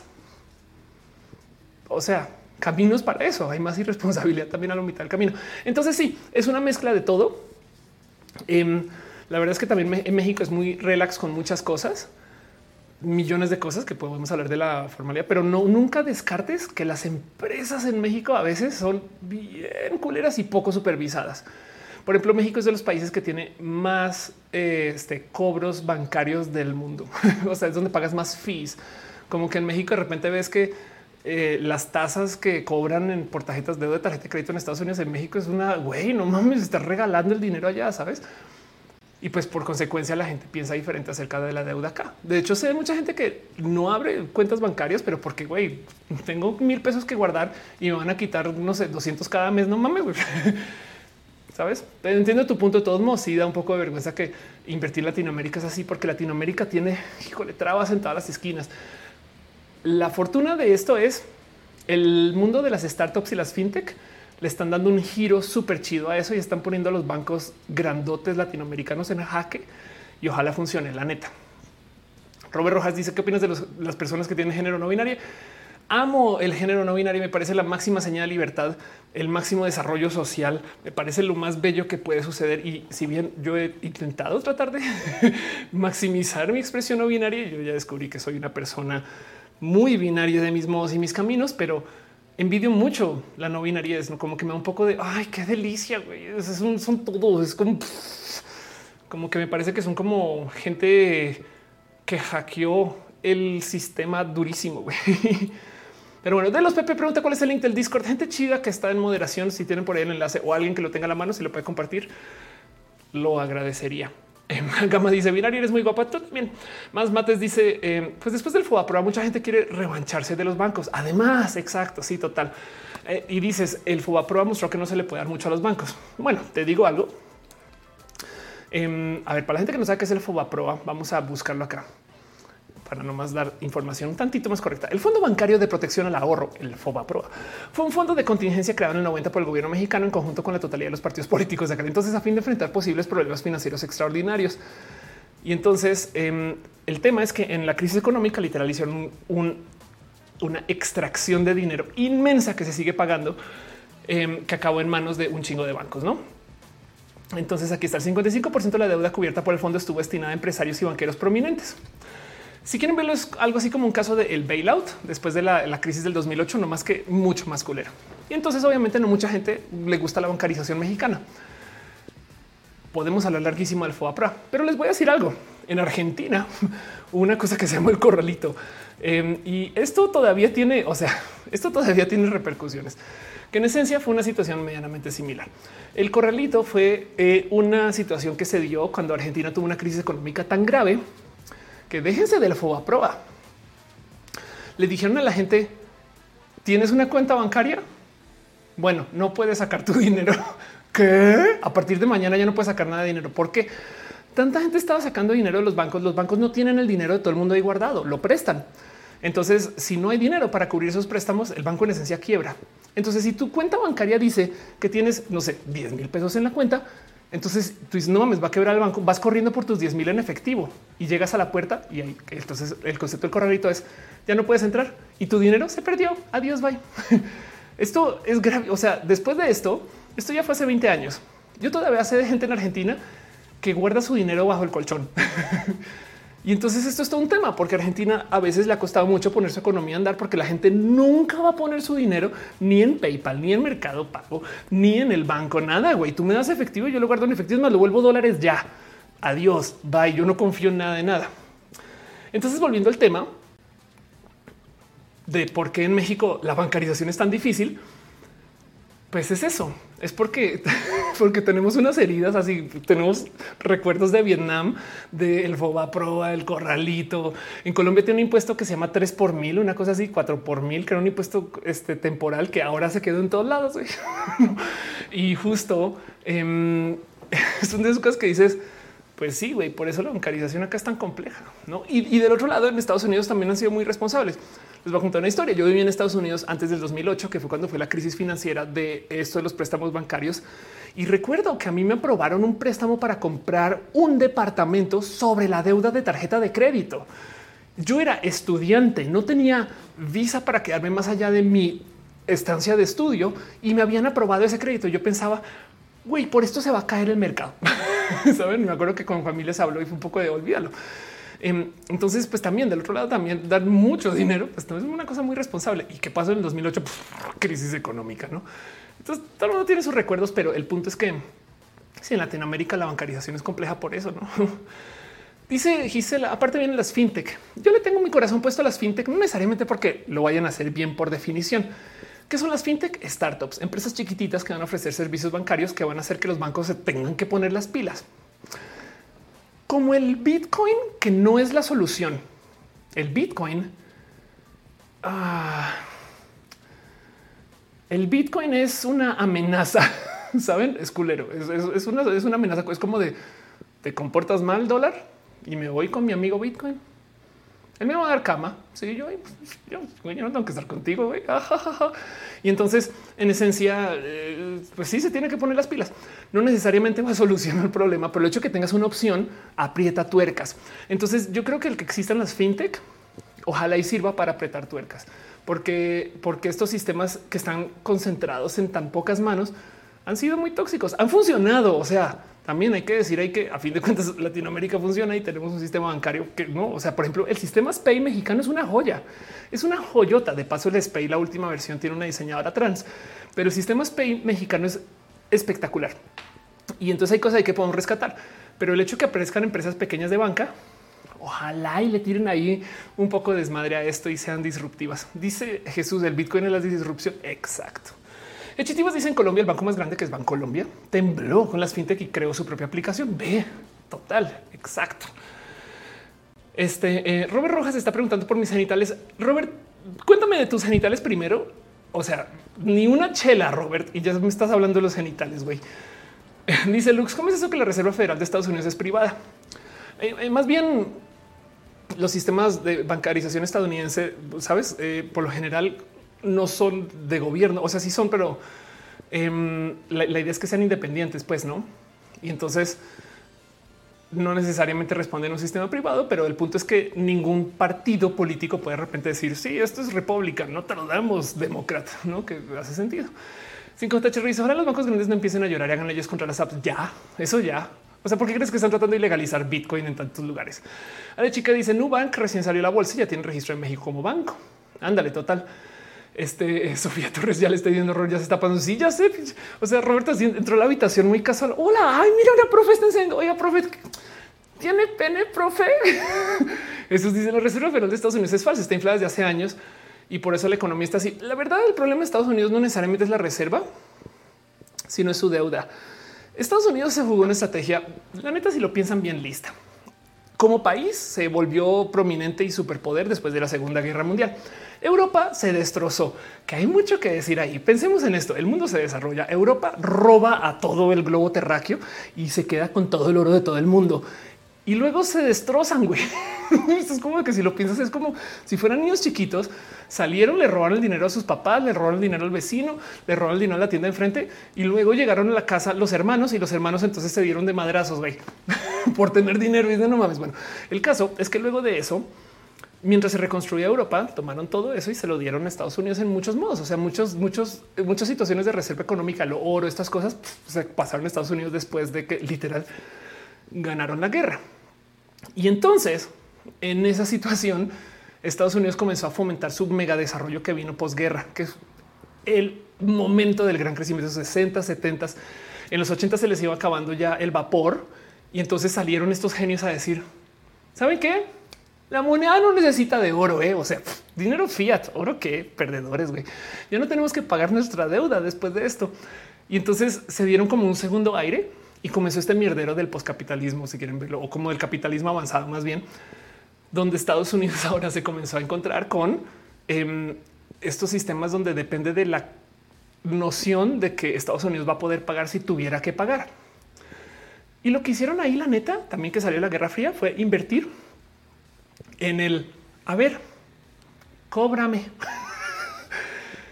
Este, este tema de cómo Estados Unidos invirtió en tener el palo más grande la militarización de Estados Unidos es brutal. O sea, estamos hablando que las fuerzas militares le cobran a Estados Unidos algo así como 700 billones de dólares al año. Una cosa cucu, güey, economía es la economía de un país, no grande. Además, o sea, la de México es como de mil y tantos billones. O sea, es como el caso.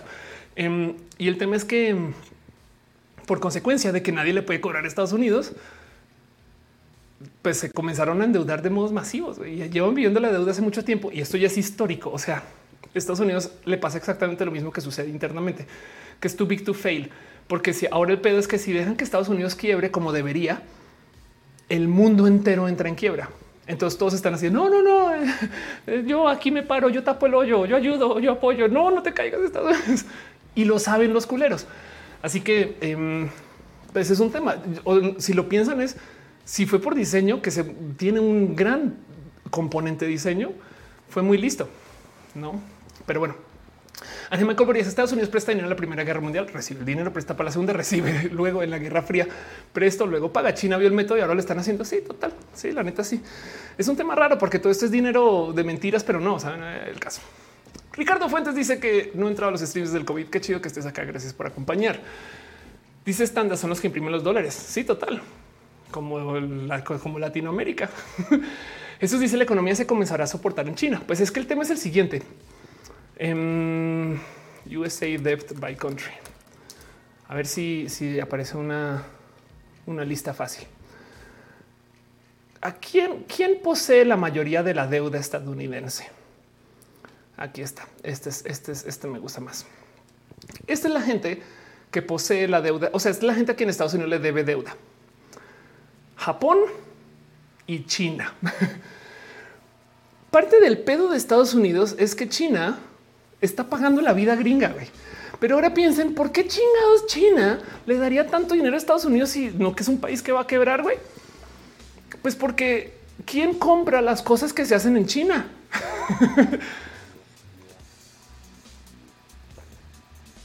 Piensen en esto. Estos son todos los países que han estado pagando. Esta es la tarjeta de crédito de Estados Unidos. México figurará acá en grande. A ver si por chance. Suiza, Saudi Arabia Saudita, otros países. En México está aquí. Brasil, güey. A ver, aquí está, aquí está México. México, eh, México tiene 47 billones de dólares de, la deuda estadounidense. Ok. Ahí ven, esto fue abril del 2019, seguramente ha cambiado. Pero como dice Hechitíos, es la verdadera relación tóxica. Sí, total, exacto. Em, entonces, ahí ven, no es, un poco del, entender. Es más, si ahora que lo pienso, hablando de temas eh, que están ahorita en las noticias, no hay tanto de deuda rusa. A ver, es así que no, no la veo. Es United Kingdom, Spain, Francia, Francia. wow, no, pero bueno, el caso. Eso es un tema que hay que tener presente. Pero bueno, que dice Canadá, no. Vamos a buscar una otra lista, a ver si hay una un poquito más fácil de navegar. Pero el caso es que eh, sí, la, deuda, la deuda externa estadounidense se mantiene así. Ahora hay algo que decir acerca de la deuda externa. Em, mucha gente piensa que los países que no tienen deuda son los que les va mejor. La verdad, verdad es que en un sistema eh, capitalista económico como está diseñado, todo tiene que crecer. Siempre piensen en eso, no? Así que el tema es que eh, a medida que eh, le vamos dando vuelta como a los procesos de economía, por consecuencia, los sistemas económicos piden que tú creas en el futuro y no en el presente. El presente está, está ejecutando ya, pero tú estás jugando las jugadas en el futuro. ¿Qué quiere decir esto? Que si tú no te endeudas, en esencia estás diciendo, uy, yo creo que me va a ir mal.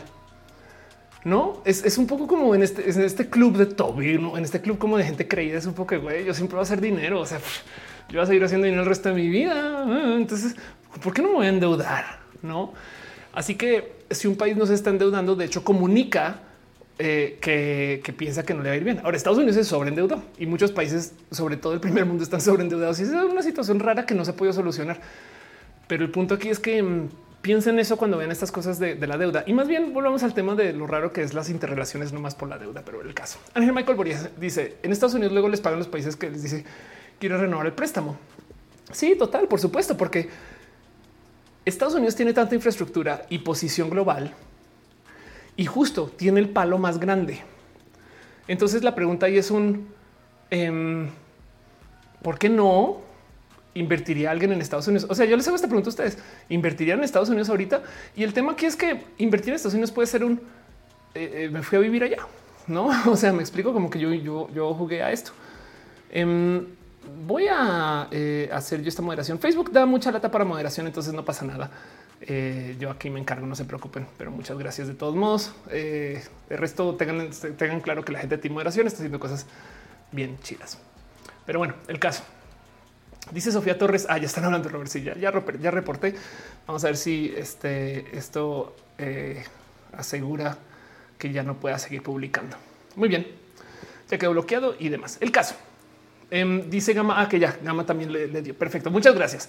Fabián dice es como el pensamiento erróneo de creer que la gente rica no tiene deudas. Sí, total. No, al revés. De hecho, viene del privilegio. La gente rica es la que más se van de padre rico, padre pobre. El punto es que em, si tú tienes tanto privilegio que sabes que te va a ir bien, te puedes endeudar. Me explico. De hecho, esto es lo que pasa en los mercados financieros, que la, si eso fue lo que pasó en el 2008, que si tú sabes que alguien te va a pagar mil pesos al año, por dar un ejemplo, entonces, bien que tú puedes ir al banco y decirle, sabes que dame 10 mil y te doy mi deuda. Tú puedes vender deuda y esos mil siempre van a entrar. Si tú tienes confianza de eso, si tú tienes confianza de que van a entrar mil, luego 1500, luego 2000, no? Entonces, el tema es que funciona muy diferente, sobre todo cuando se trata de deuda con países, no? Pero bueno, mi escena final dice todo ese dinero es solo número o dinero de papel y monedas. Te voy a decir algo. El creo que el 90% del dinero del mundo es digital el papel y monedas es la minoría del dinero que existe. Y no más piensa en esto. Cuando la gente compra y vende bienes raíces, ¿Quién paga en papel? Pues alguien va a pagar, no o sea, el narco. ¿Quién paga en papel una compra tan masiva como esta? ¿Quién paga en papel cuando se hacen compras industriales? Entonces, nomás bajo esa lógica, yo creo que es muy fácil imaginar el que, claro, la gran mayoría de todas las transacciones son bancarias, números en una base de datos. y, la verdad, verdad del cuento es que el papel moneda es la gran minoría del dinero que circula. Pero bueno, Juan Gutiérrez dice: Yo pelea que nunca va a entender bien, bien, bien cómo funciona la economía. no voy a pensar más. Nadie entiende, no te preocupes. Acá venimos a divertirnos de esas cosas. Pero bueno, dice en el chat eh, Daniel eh, Ese es mi miedo de comprar vivienda, que voy a mantener mis ingresos por 20 años. Exacto. Y mm, el tema es que tú piensas en esto.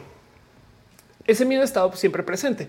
No más que para la gente de las generaciones anteriores era muy fácil pensar que por 20 años siempre vas a hacer ese dinero. Y de hecho, ya damos más culeros, a esta gente que genuinamente hasta te lo impone, no déjate de comprar vivienda, reproducir. Los bebés siempre traen el pan bajo el brazo. Eso es lo que están diciendo, que el que tú tengas la deuda y la necesidad va a hacer que le chingues o que tomes decisiones tóxicas y que sacrifiques cosas y que entonces por consecuencia lo vas a poder lograr. Como que bajita la mano lo que te quieren decir es confía en ti y que lo vas a poder lograr.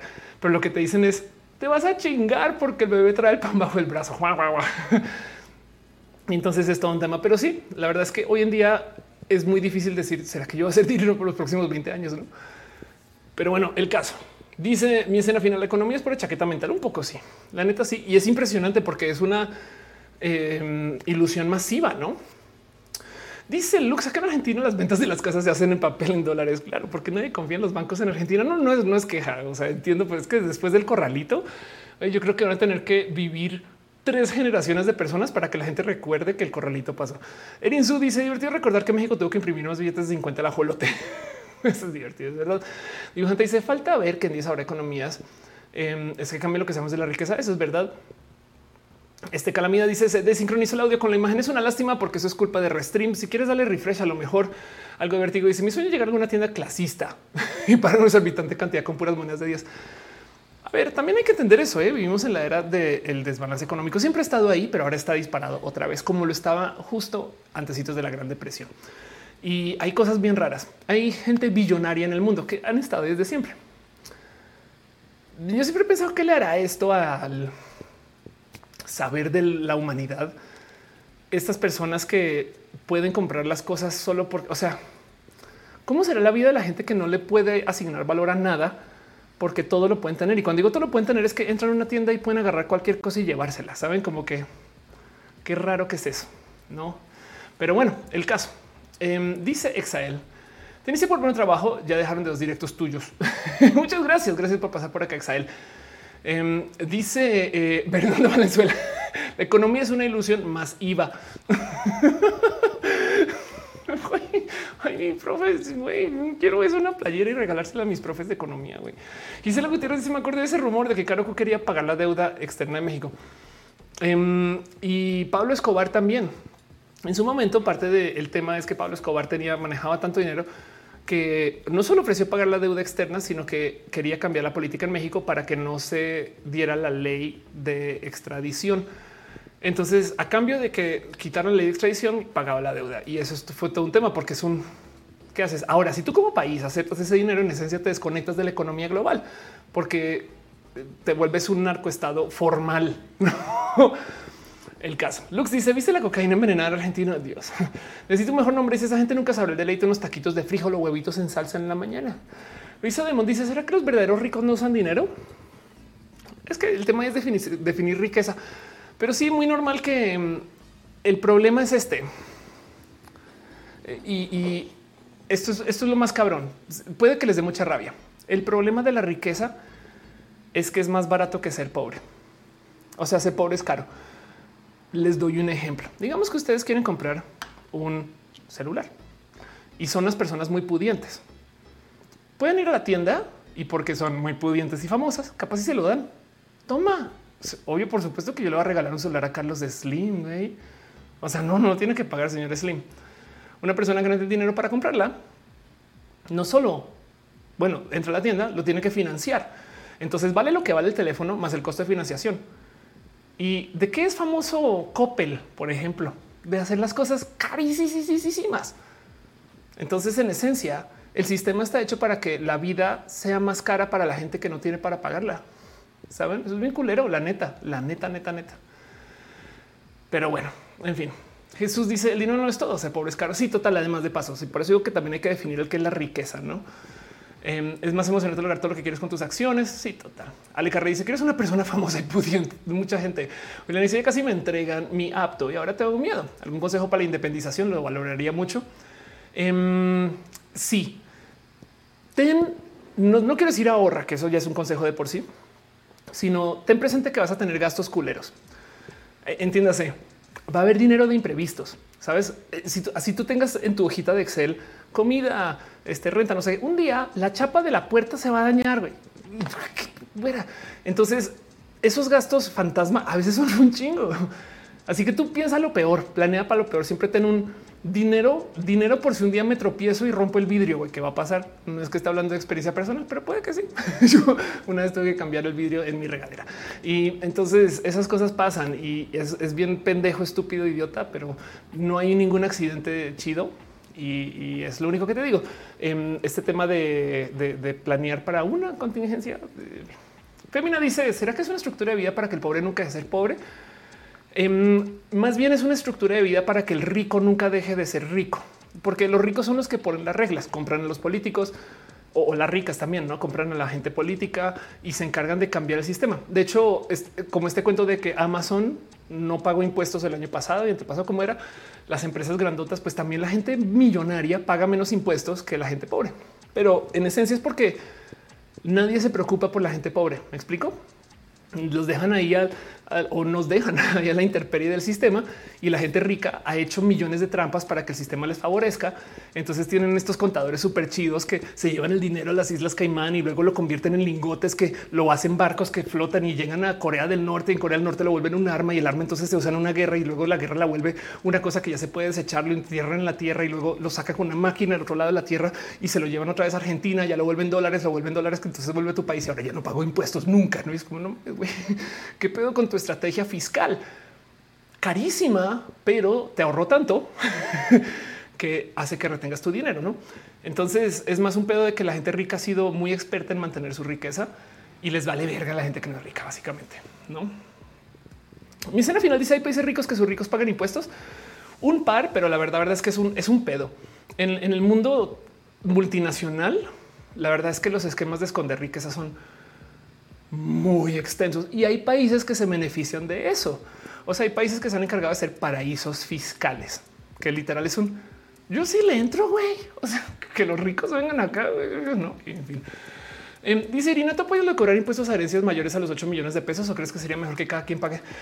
Eh, una vez sí. Em, no, yo creo que el tema de los impuestos es que siempre deberían de ser progresivos. O sea, la gente mientras más dinero hace, más debería enfrentar impuestos. No es un hecho, porque pues de eso se trata. Ahora también bien que se puede negociar qué tanto es ese progresivo, o sea, qué, tan más tienen que pagar la gente arriba que la gente abajo. No, pero es un poco injusto. No es, es el tema de que por qué chingados Jeff Bezos, por qué pago yo más impuestos que Jeff Bezos? Saben, es como ese güey puede pagar mis impuestos y los de ustedes y no la va a sufrir. Es que para entender lo injusto que es el pedo, me acuerdo de esta estadística que se dio el año pasado. Todavía no sé qué tan verdad sea, pero el tema era este.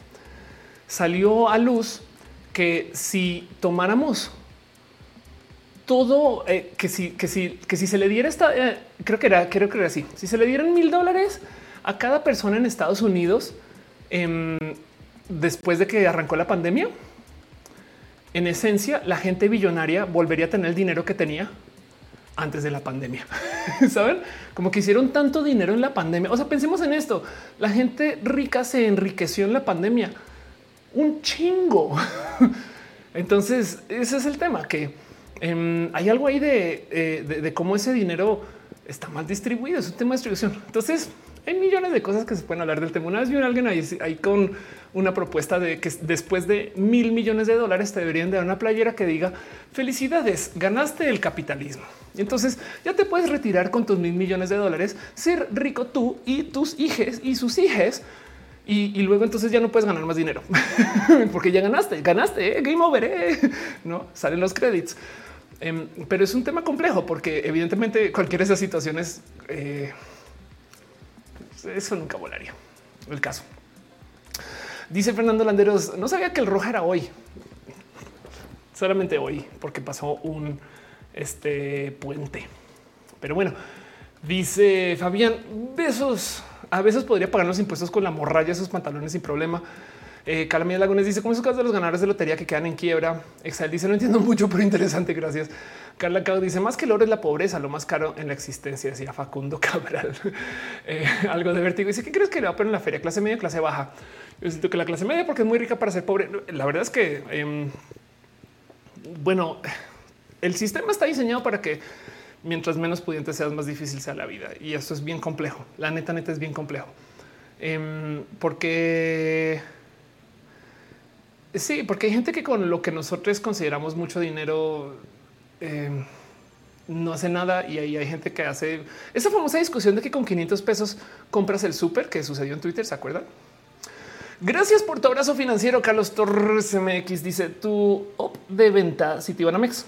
Sabes que Larry Fink, dueño de City BlackRock, tiene una super máquina con inteligencia artificial que predice el riesgo de los años 70. Bueno, eso ha sido el tema con la gente. Es que esa es otra la gente en el ámbito financiero casi nunca invierte por su cuenta.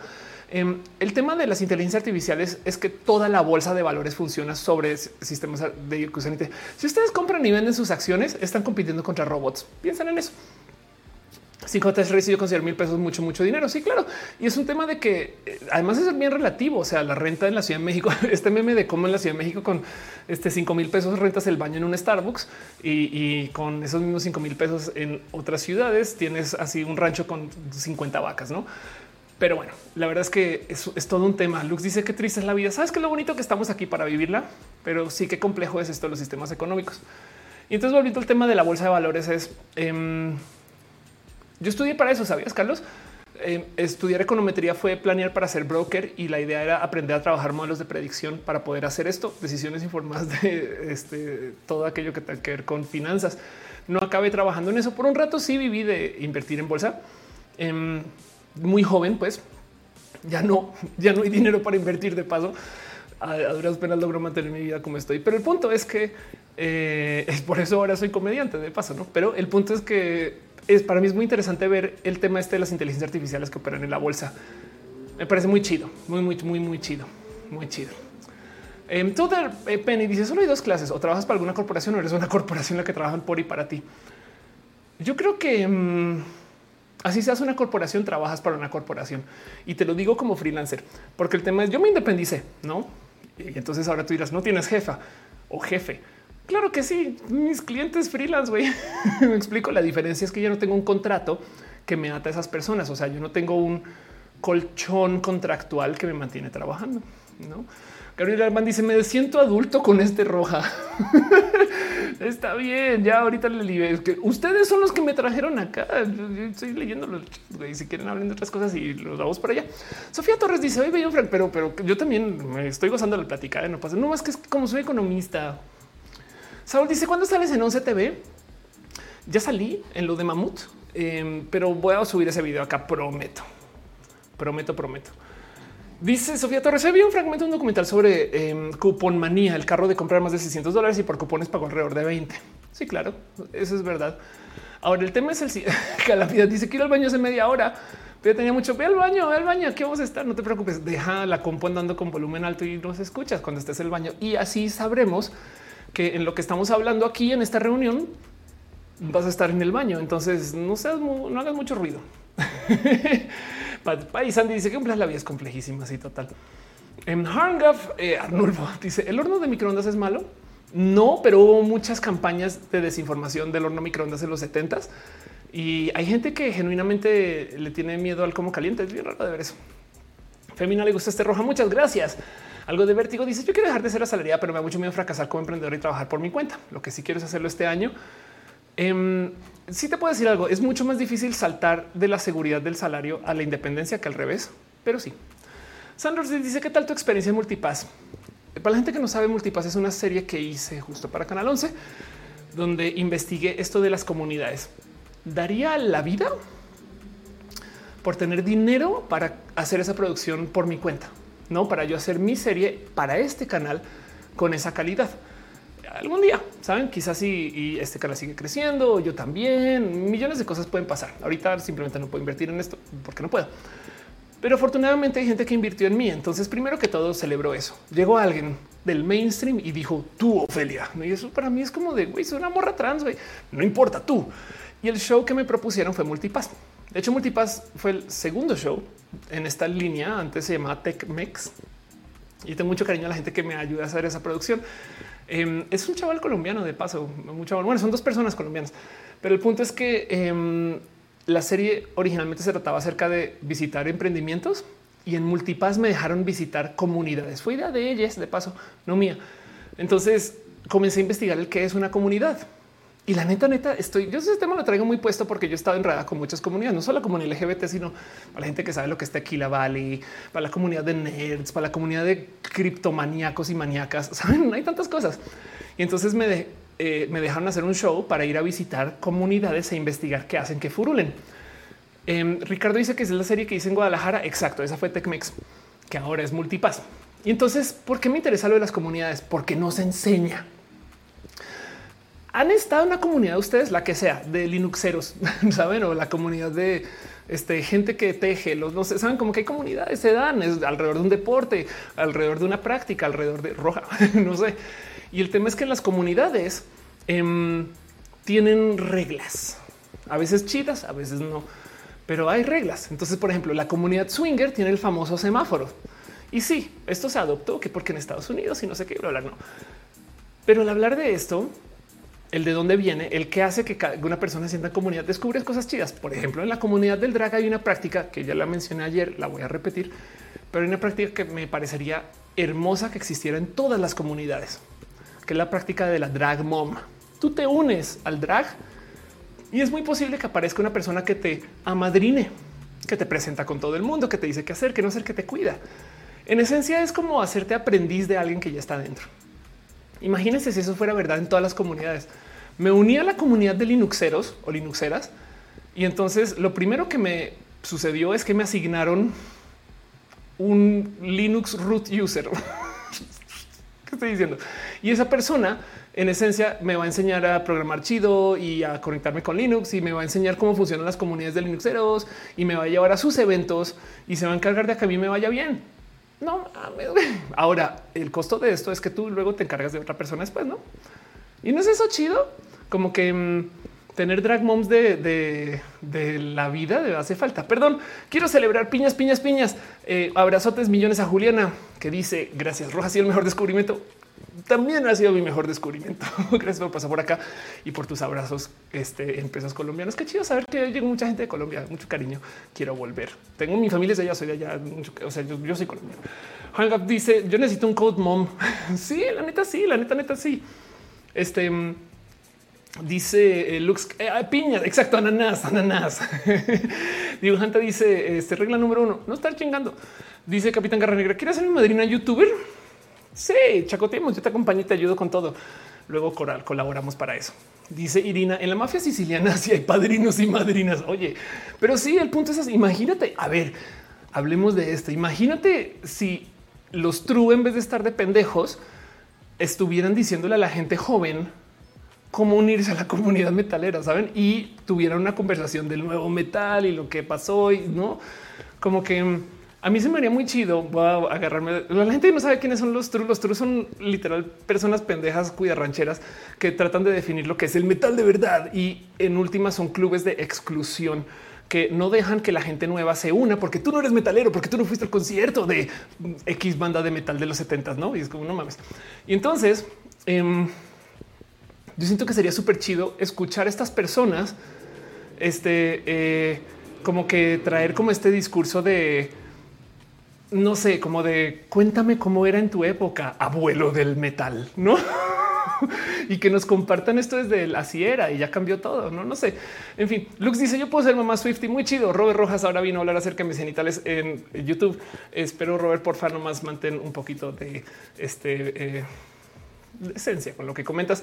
Eres mi dice no sé qué están hablando, pero me encantan tus en vivos. Ya estamos haciendo solo estoy leyendo lo que pongan en el chat. Más bien pregunta. Adelante. Em, dice Zoe Limón, Steven Universe me lavó el cerebro y me hace pensar que solo tenemos que hablar con los metaleros. Qué cagado. Em, el caso. Entonces eso sucedió en mi serie que me dio chance de investigar comunidades. Vienen más en potencia. Spoilers. Ojalá cierre, pero eso se tiene que negociar y demás. Ojalá tuviera yo dinero para pagarla y hacerla aquí y tenerla acá. Quizás algún día. Miren, no está de menos. Yo voy a trabajar para eso. Lo que sí les puedo decir es voy a volver a los escenarios. Entonces, este, eso es algo que está ahorita en radar. Es parte de mi misión 2022 y ahí esperemos. Dice Irina, de alguna manera yo sí tuve mi padrino en el metal, me enseñó con mucha paciencia el metal viejito y más moderno. Le debo mucho aunque ya no tenemos contacto. Eh, qué, chido escuchar eso, exacto. El papá pitufo metal. Ándale, total, total. gracias, Femina. Dice Joey Abel, la miel es vegana. ¿Alguien, ¿Alguien me puede confirmar eso? Em, según yo, la miel no, no puede ser vegana porque es producto animal, ¿no? Pero bueno. No me llamo Juno, dice en el chat. Eh, este, ¿Qué piensas del servicio militar obligatorio? Soy de Colombia, ya casi salgo de la U. O sea, ya, ya no hiciste servicio militar, ¿no? Porque servicio militar es cuando estás antes de ir a la U. Em, el tema del servicio militar, primero que todo es que es por género, no eso, eso entrada me salta mucho. Es como un es que las mujeres son diferentes, no sé qué, pues como no, eso es una fortaleza, no? Y entonces hay un algo ahí de, que yo creo que siento que ahí se debería de poder modernizar, ¿no? Ahora, lo que no sé si las fuerzas militares colombianas son solo de hombres, dice Luisa de la miel no es vegana, gracias. Ese en la final también confirma. Em, pero el que sea servicio militar obligatorio, yo no sé exactamente a qué responde, porque Colombia no está en guerra, ¿no? Y un poco del por. Y además hay tantas historias raras acerca del servicio militar. El problema es que es obligatorio. Híjole, de obligatorio o sea, hay tantas trampas, saltos, vueltas, tantos me mandaron al Sinaí, tantos me quedé aquí de militar de tránsito y que dices un poco de esto es bien injusto, como que sí se siente que hay un poco de, que para rematar encima eso no es justo. No sé. Eh, la verdad es que me pregunté el por qué hay servicio militar en Colombia para comenzar, no? O sea, a respuesta de que Colombia no está en ningún conflicto actual que sepa. Eh, y, y, en fin, la militarización colombiana eh, siento yo que es algo más noventero, aunque ahorita también hay temas, no? Pero pues a fin de cuentas, como para estar teniendo la gente en las fuerzas militares está complejo. Arnulfo dice: Y un paseo por las escaleras eléctricas de Tlaxcala. Me encantaría ir a tomarme selfies allá. Suena divertido. dice Hechitivas: El ejército colombiano se basa en obligatoriedad para hombres y opcionalidad para mujeres. Ándale. Jesús dice: Yo en México no hice el servicio militar, no sé por qué existen ejércitos, el conflicto de países versus el narco. Según es verdad, el tema del sistema de ejércitos es que es una realidad histórica de cómo nos desarrollamos como países y entonces ya es parte del sistema. O sea, em, si se quieren, es un documental viejito. Les doy una recomendación, pero eh, es un viejo documental de 2005 acerca de una cosa que se llama el complejo industrial militar, que se llama ¿Por qué peleamos? Why we fight. Es un viejo documental que creo que a esta altura ya está en YouTube. De hecho, me explico. Pero mm, el punto es que si quieren un día entender un poco de, dónde viene lo tóxico de las fuerzas militares, esto es para Estados Unidos, pero también puede entender mucho del por qué, porque piensen que Estados Unidos luego le impone esto al resto del mundo, ¿no? Y ya muchas cosas ya cambiaron después de esto. Piensen que esto ya va a cumplir casi 20 años. Pero el punto es que el presidente Dwight D. Eisenhower, cuando da su discurso de cierre, que de paso nomás para que entiendan, Eisenhower estuvo hasta el 61, ¿me explico? Em, el presidente, este, eh, en esencia, que es un presidente posguerra, lidia con esto de la Guerra Fría. Y entonces topa un momento donde él dice, si nos descuidamos, se va a generar una serie de industrias que van a vivir de las fuerzas militares. Y le pone, ocupa este nombre más bien, perdón, que se llama el complejo militar industrial. Y entonces eh, eso es como dice acá la relación entre el ejército, un país y la industria de defensa que en esencia quiere decir lo que ya sabemos y ya conocemos y entendemos. Pero es que esto, acuérdense que los 50 y los 60 era medianamente nuevo. O sea, ¿qué pasó? Para la Segunda Guerra Mundial se crearon empresas que apoyaban a la industria militar. Pero el tema es, se acaba la guerra y quién cierra esas empresas, ¿no? Y además es un, no, es que además si lo haces, ya vienen los rusos, bueno, ya viene la Unión Soviética. Así que Eisenhower dio como un, un, un aviso de nos descuidamos y esto se vuelve un pedo entonces hay que echarle ojo. Nadie le echó ojo. Spoiler, no, narrador. Nadie le echó ojo. Así que mm, el caso es que mm, eh, justo se habla de esto porque peleamos Why We Fight. Lo refresh nomás. Em, y es un documental y entonces ayuda a entender un poquito la presión capitalista detrás de las fuerzas militares y demás. Entonces hay que entender que Colombia no se salva de esto, ni México, ni dentro de todo y todo. La verdad es que también hay dinero que sea para allá, es obligatorio. Chitivas dice en realidad Colombia está altamente militarizada en el pasado. Sí, de paso Colombia también. A ver, tenemos esta visión de que Venezuela es este pobre vecino colombiano. Venezuela en una época se le conocía como la Venezuela saudita. Entonces es literal ser vecinos de una persona muy millonaria que se comenzó a militarizar. Entonces también piensan en esto. Cuando en lo que llega Chávez y demás, Venezuela está comprando F-16 y aviones de guerra y cosas que Colombia ni el caso. Entonces también da un poco de güey, hay que tú nunca sabes cuando estos locos quieren pasar por Colombia para ir a algún lugar, no? Así que también eso era como una respuesta de ya ese Venezuela no existe, pero de todos modos hay que entender que también la historia militar de Colombia en respuesta viene que tuvimos un vecino y al norte Cuba. Me explico como que en fin, si hay historia militar en Latinoamérica, pero como sea, de todos modos, yo creo que también hay un algo ahí de lo, de lo, de lo este, eh, capitalista que hay que observar y un buen documental para eso es Why We Fight. Es viejito, pero se lo recomiendo. Areplace dice, but in fact, no one le echó el ojo a those companies. Total, Lux dice es un peligro igual tener muchos militares. Este caso Wi-Fi dice grandes avances tecnológicos. Arnulfo dice cuánta información en tan poquito tiempo.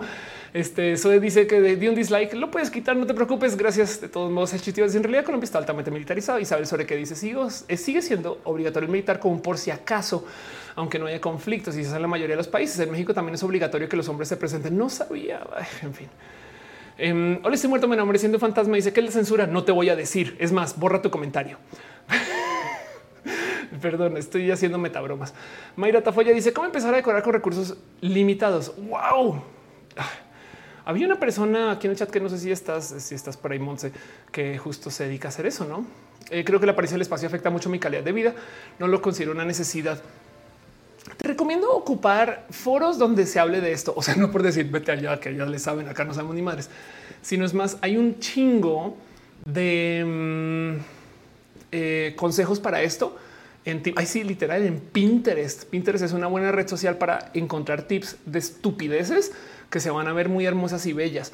Y, mira, seguro si hasta le rascas en TikTok encuentras tips y consejos de gente que ha hecho cosas bien raras. Tengo que dice qué opinas de Plan México 2030. Sé muy poco de paso. Espero que sea algo bueno que mejore la economía. Lux dice qué opinas de la soberanía de las Malvinas. Si sigue discutiendo ese tema, no? Em, yo creo que le hizo un bien este eh, al discurso político viejo europeo este tema de las Malvinas y ahora ya lo dejaron ahí así. ahí hagan lo que quieran, no? Como que siento que esto es un viejo tema para Europa y pues Argentina, por supuesto, que todavía sigue con esta gran negociación. Esto todavía este me contó razón. las Malvinas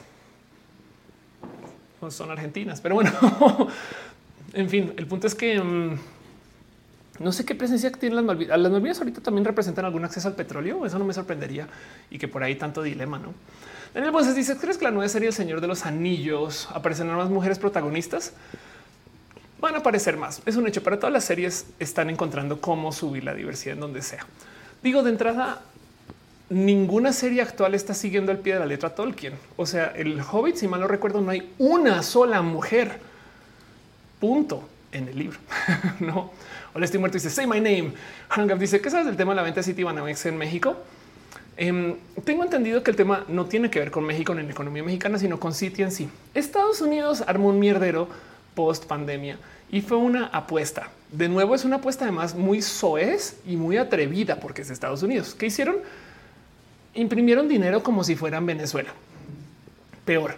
Y ese dinero se le dio a mucha gente y ahorita están lidiando con eso. El este, eh, imprimir tanto dinero en esencia es poner un impuesto a la gente local que no, no se ve y se, se vive en la inflación. Las cosas valen menos, la gente acaba pagando más por lo mismo. En fin, pero entonces, ¿qué quiere decir esto? Que también en esencia, en chiquitito, eso también es una apuesta que el país va a crecer todo eso con el dinero nuevo y entonces como que se van a llenar esos zapatos. El caso es que este desmadre, la negociación de cuánto está creciendo, qué velocidad, qué rápido, no sé, contener para invertir, ha llevado a que un chingo de la banca se tenga que reorganizar.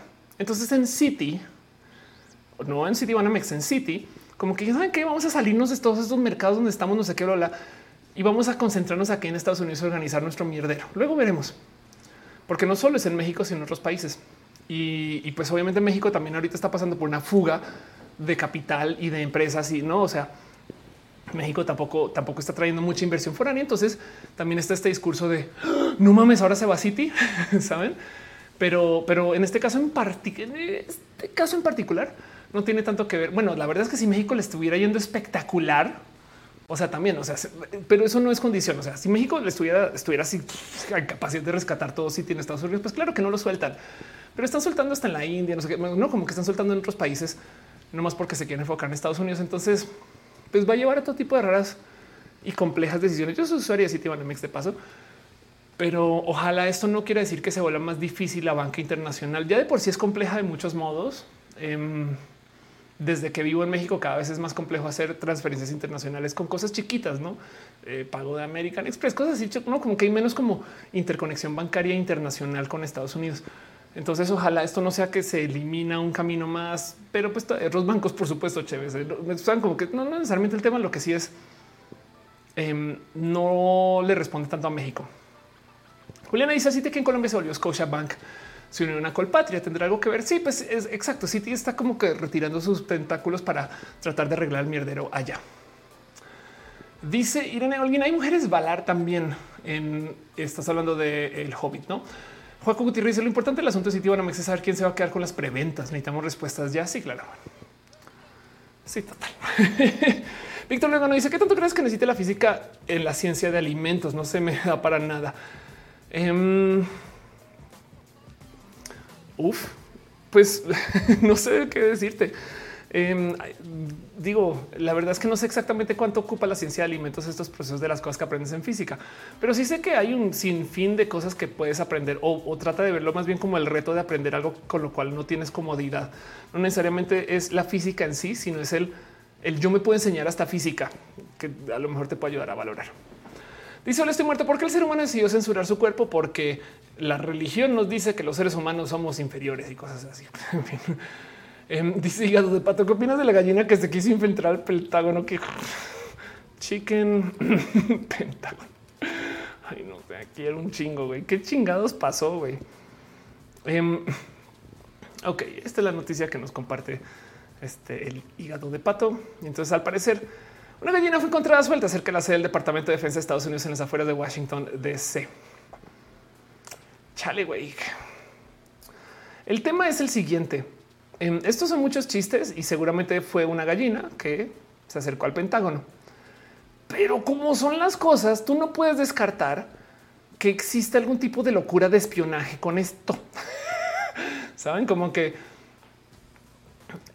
a ver, así sea solo el mierdero. Me explico. Imagínense que ustedes, imagínense que ustedes son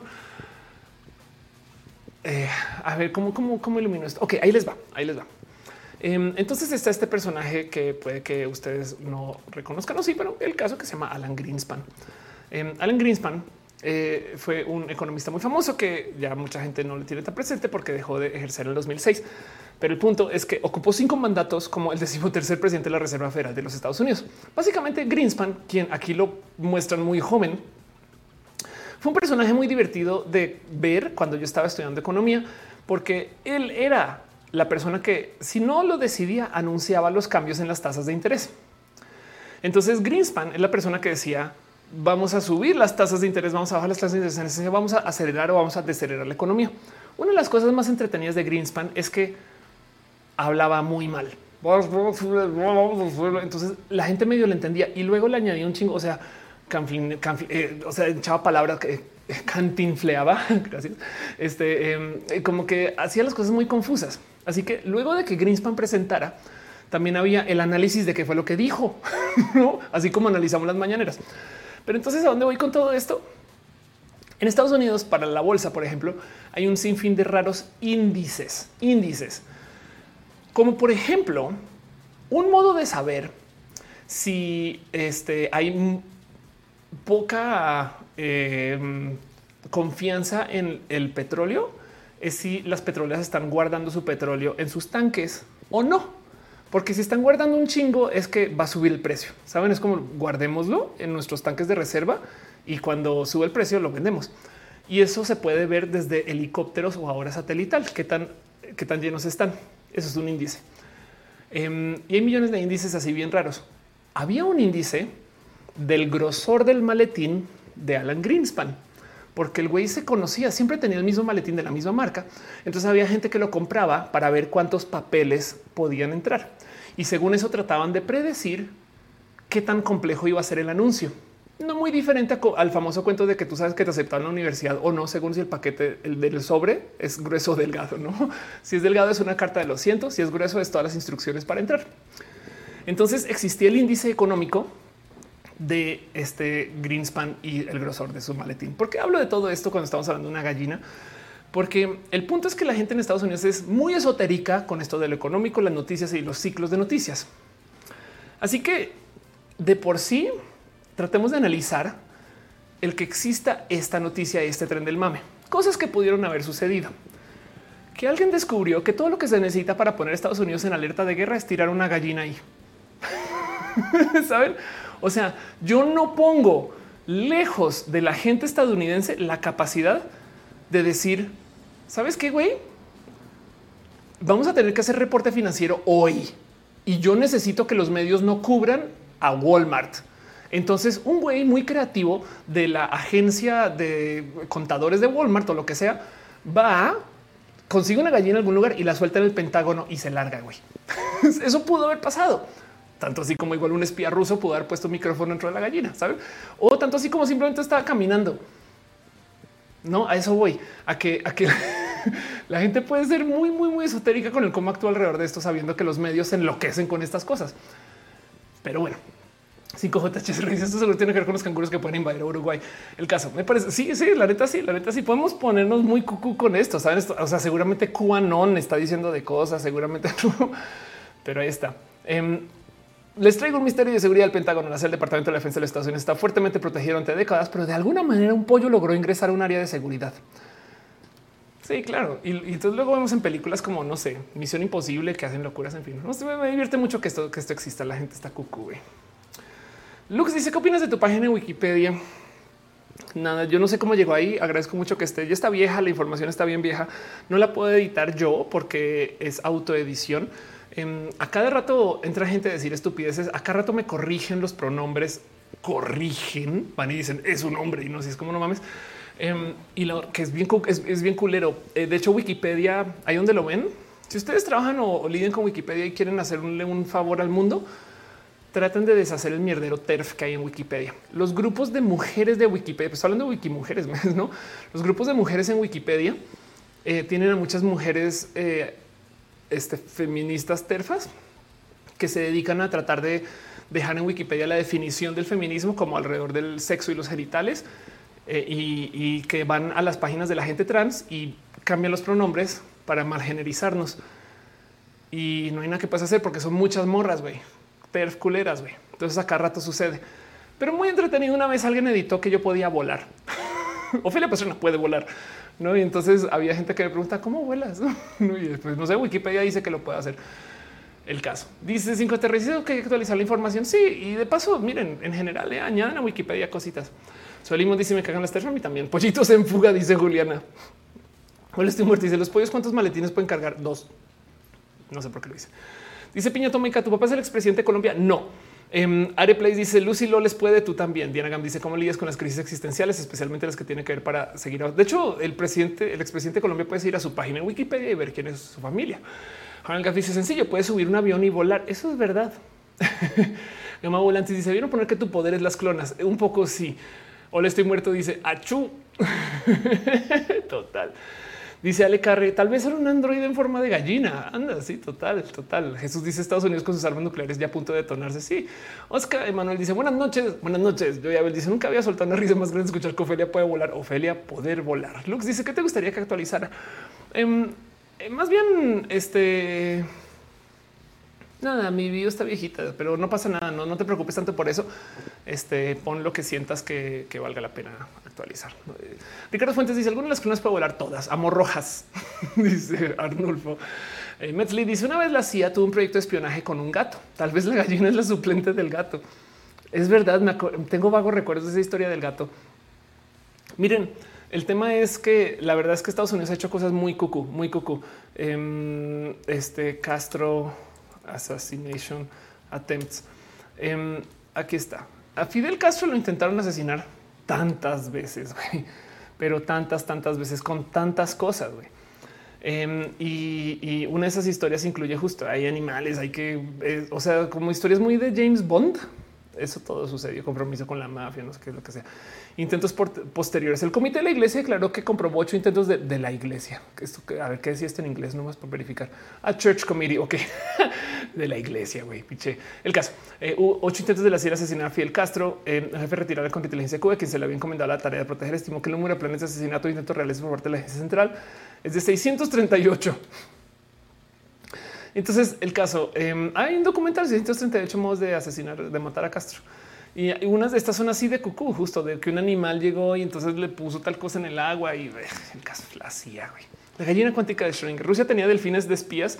El chat va bien atrasado. El chat va medianamente atrasado, pero es por buen motivo, em, porque cuando se cae la transmisión o se querola, se mantienen dando justo lo que el chat está atrasado. Yo dice ya desactiva el fondo de pantalla verde. Irene alguien dice lo del silbato del capitán Crunch era para hackear las líneas telefónicas.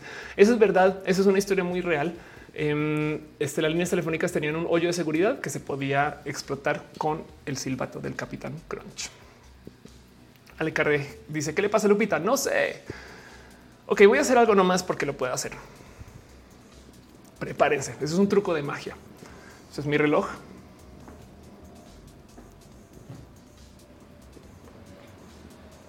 ¿Cómo le ven? Ah. Ah, en este momento hay alguien en producción que tira un reloj ahí en su este fondo verde. Bueno.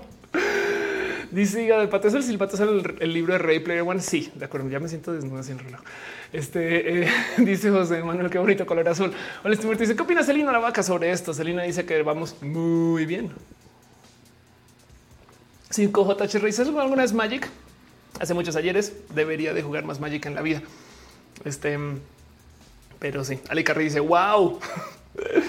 Eh, dice Liam explota. Me encantan tus test de realidad. Dice Fernando. Dice Erinsu, puedes ponerte a un lado para tener este nuevo fondo en mis reuniones de Ah, claro, pero ahora vas a salir con el reloj. Entonces ya no hay nada que pase. De paso, eh, nomás les quiero compartir un poco de eh, parte del motivo por el cual no me puedo parar. Es porque yo estoy conectada a mi consola de audio vía este micrófono y este micrófono me tiene aquí al lado de la consola. Entonces soy como un Evangelion. Si me llego a parar, tengo el cable y el cable está atado a la silla. O sea, literalmente me puedo mover mucho más allá de la silla. dice Ale Carre, ahora aviento una gallina. No, Serrat dice, yo estoy diciendo que, son, que es fondo verde, ahora efectos especiales. ah, ya ves, Clima dice que sincronización con producción que son tan rápidos. Exacto, sí, es una videollamada en Zoom. Pero sí podría hacer, a ver, podría Sabes que acabando roja, tuiteo una foto nueva del fondo nuevo. Como, ves, prometo que lo hago. El sitio dice Oscar, los mejores efectos nos va a dejar con la tabla abierta. Foto, fondo, este fondo, Ophelia. Dice Abel, yo que quería un tour por tu librero y no te puedes mover. No, pero sabes que prometo que eso sí los voy añadiendo. poderoso campo ate. Hola, su muerte. Si viste la última de Evangelion, sale el mundo real. La pregunta es si Evangelion es el mundo real ahora, no? Más bien también. Pero bueno, en fin, creo que eso siendo eso y ya llevando más de tres horas eh, y 20 minutos hablando, es hora de ir cerrando. Así que quiero de entrada nomás este, agradecerles a ustedes por acompañar y estar acá y ser parte de este fondo de nueva realidad. El señor efectos especiales, dice Ale Carre. Este dice Liam of, tiene mejores efectos especiales que Doom. Irina Castillo, perdón, Irijana Castillo dice era una gallina como la de XH del beso. Quizás su desayuno puede ser. Eso puede ser. Pero bueno, voy a pasar la pleca súper, hiper, mega profesional nomás para irnos ya a la sección de cierre. Este, gracias por acompañarnos. Espero haberles entretenido hoy con el salseo de, Parler. No, pero bueno. Ah, sí, preguntaron el estafador de Tinder. Solamente les voy a dejar esto. El estafador de Tinder está libre y es famoso una hora. Está bien raro. ¿eh? Fernando dice: ¿Nunca te ha pasado alguna emergencia en roja? Sí, hubo un roja donde tembló, me acuerdo, y hubo la duda de será que es algo o no es algo. Ricardo pregunta por el Discord. Em, este sí hay, nomás si pueden pasar el enlace por ahí, alguien lo puede compartir, se agradecería mucho. Fernando dice no transmites por Twitch. En este momento estamos vivo en twitch.tv diagonal of course. Y sí, sí transmito. Exacto. Ole Stumert dice que hay gallinas en Star Trek. Sí hay. Eh, y es muy bonito y divertido y todo eso. Entonces, si, si tiene por ahí el enlace del Discord, yo no lo tengo a la mano, eh, se agradecería mucho de verdad. Pero en el Inter va a pasar la cortinilla para irnos despidiendo. Está. Gracias, Fabián. Va de nuevo Gracias por compartir.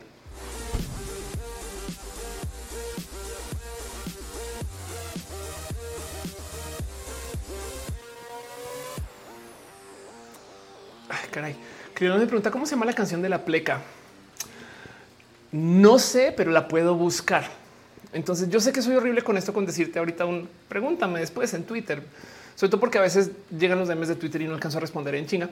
Em, por ejemplo, con, eh, el adito tengo todavía que pasarme por tu podcast, pero prometo que lo hago. Este lo tengo literal ahí en mi lista de to-dos. Em, pero como sea, para poderte dar el nombre, tengo que el archivo fuente cuando hice la pleca y verlo. Me toma 20 minutos. Está mi compu en la que edito, entonces no pasa nada, menos de 20. No más que em, este, no más que tengo que ir a buscarlo. Pero bueno, el caso prometo que lo hago si me preguntas saliendo de roja. Quiero antes que cerrar roja, darle las gracias a la gente chida que dejó sus cariños y sus amores y sus abrazos financieros múltiples, como Aflicta, que se resuscribió, Daniel Bonces, Replace, que reidió Diana en Twitch, Erin, House of Pancakes, Fanny GMS y Carlos Cravioto. Em, también la gente chida que em, dejó sus cariños y sus amores en el YouTube. Eh, la gente que dejó su super chat y demás.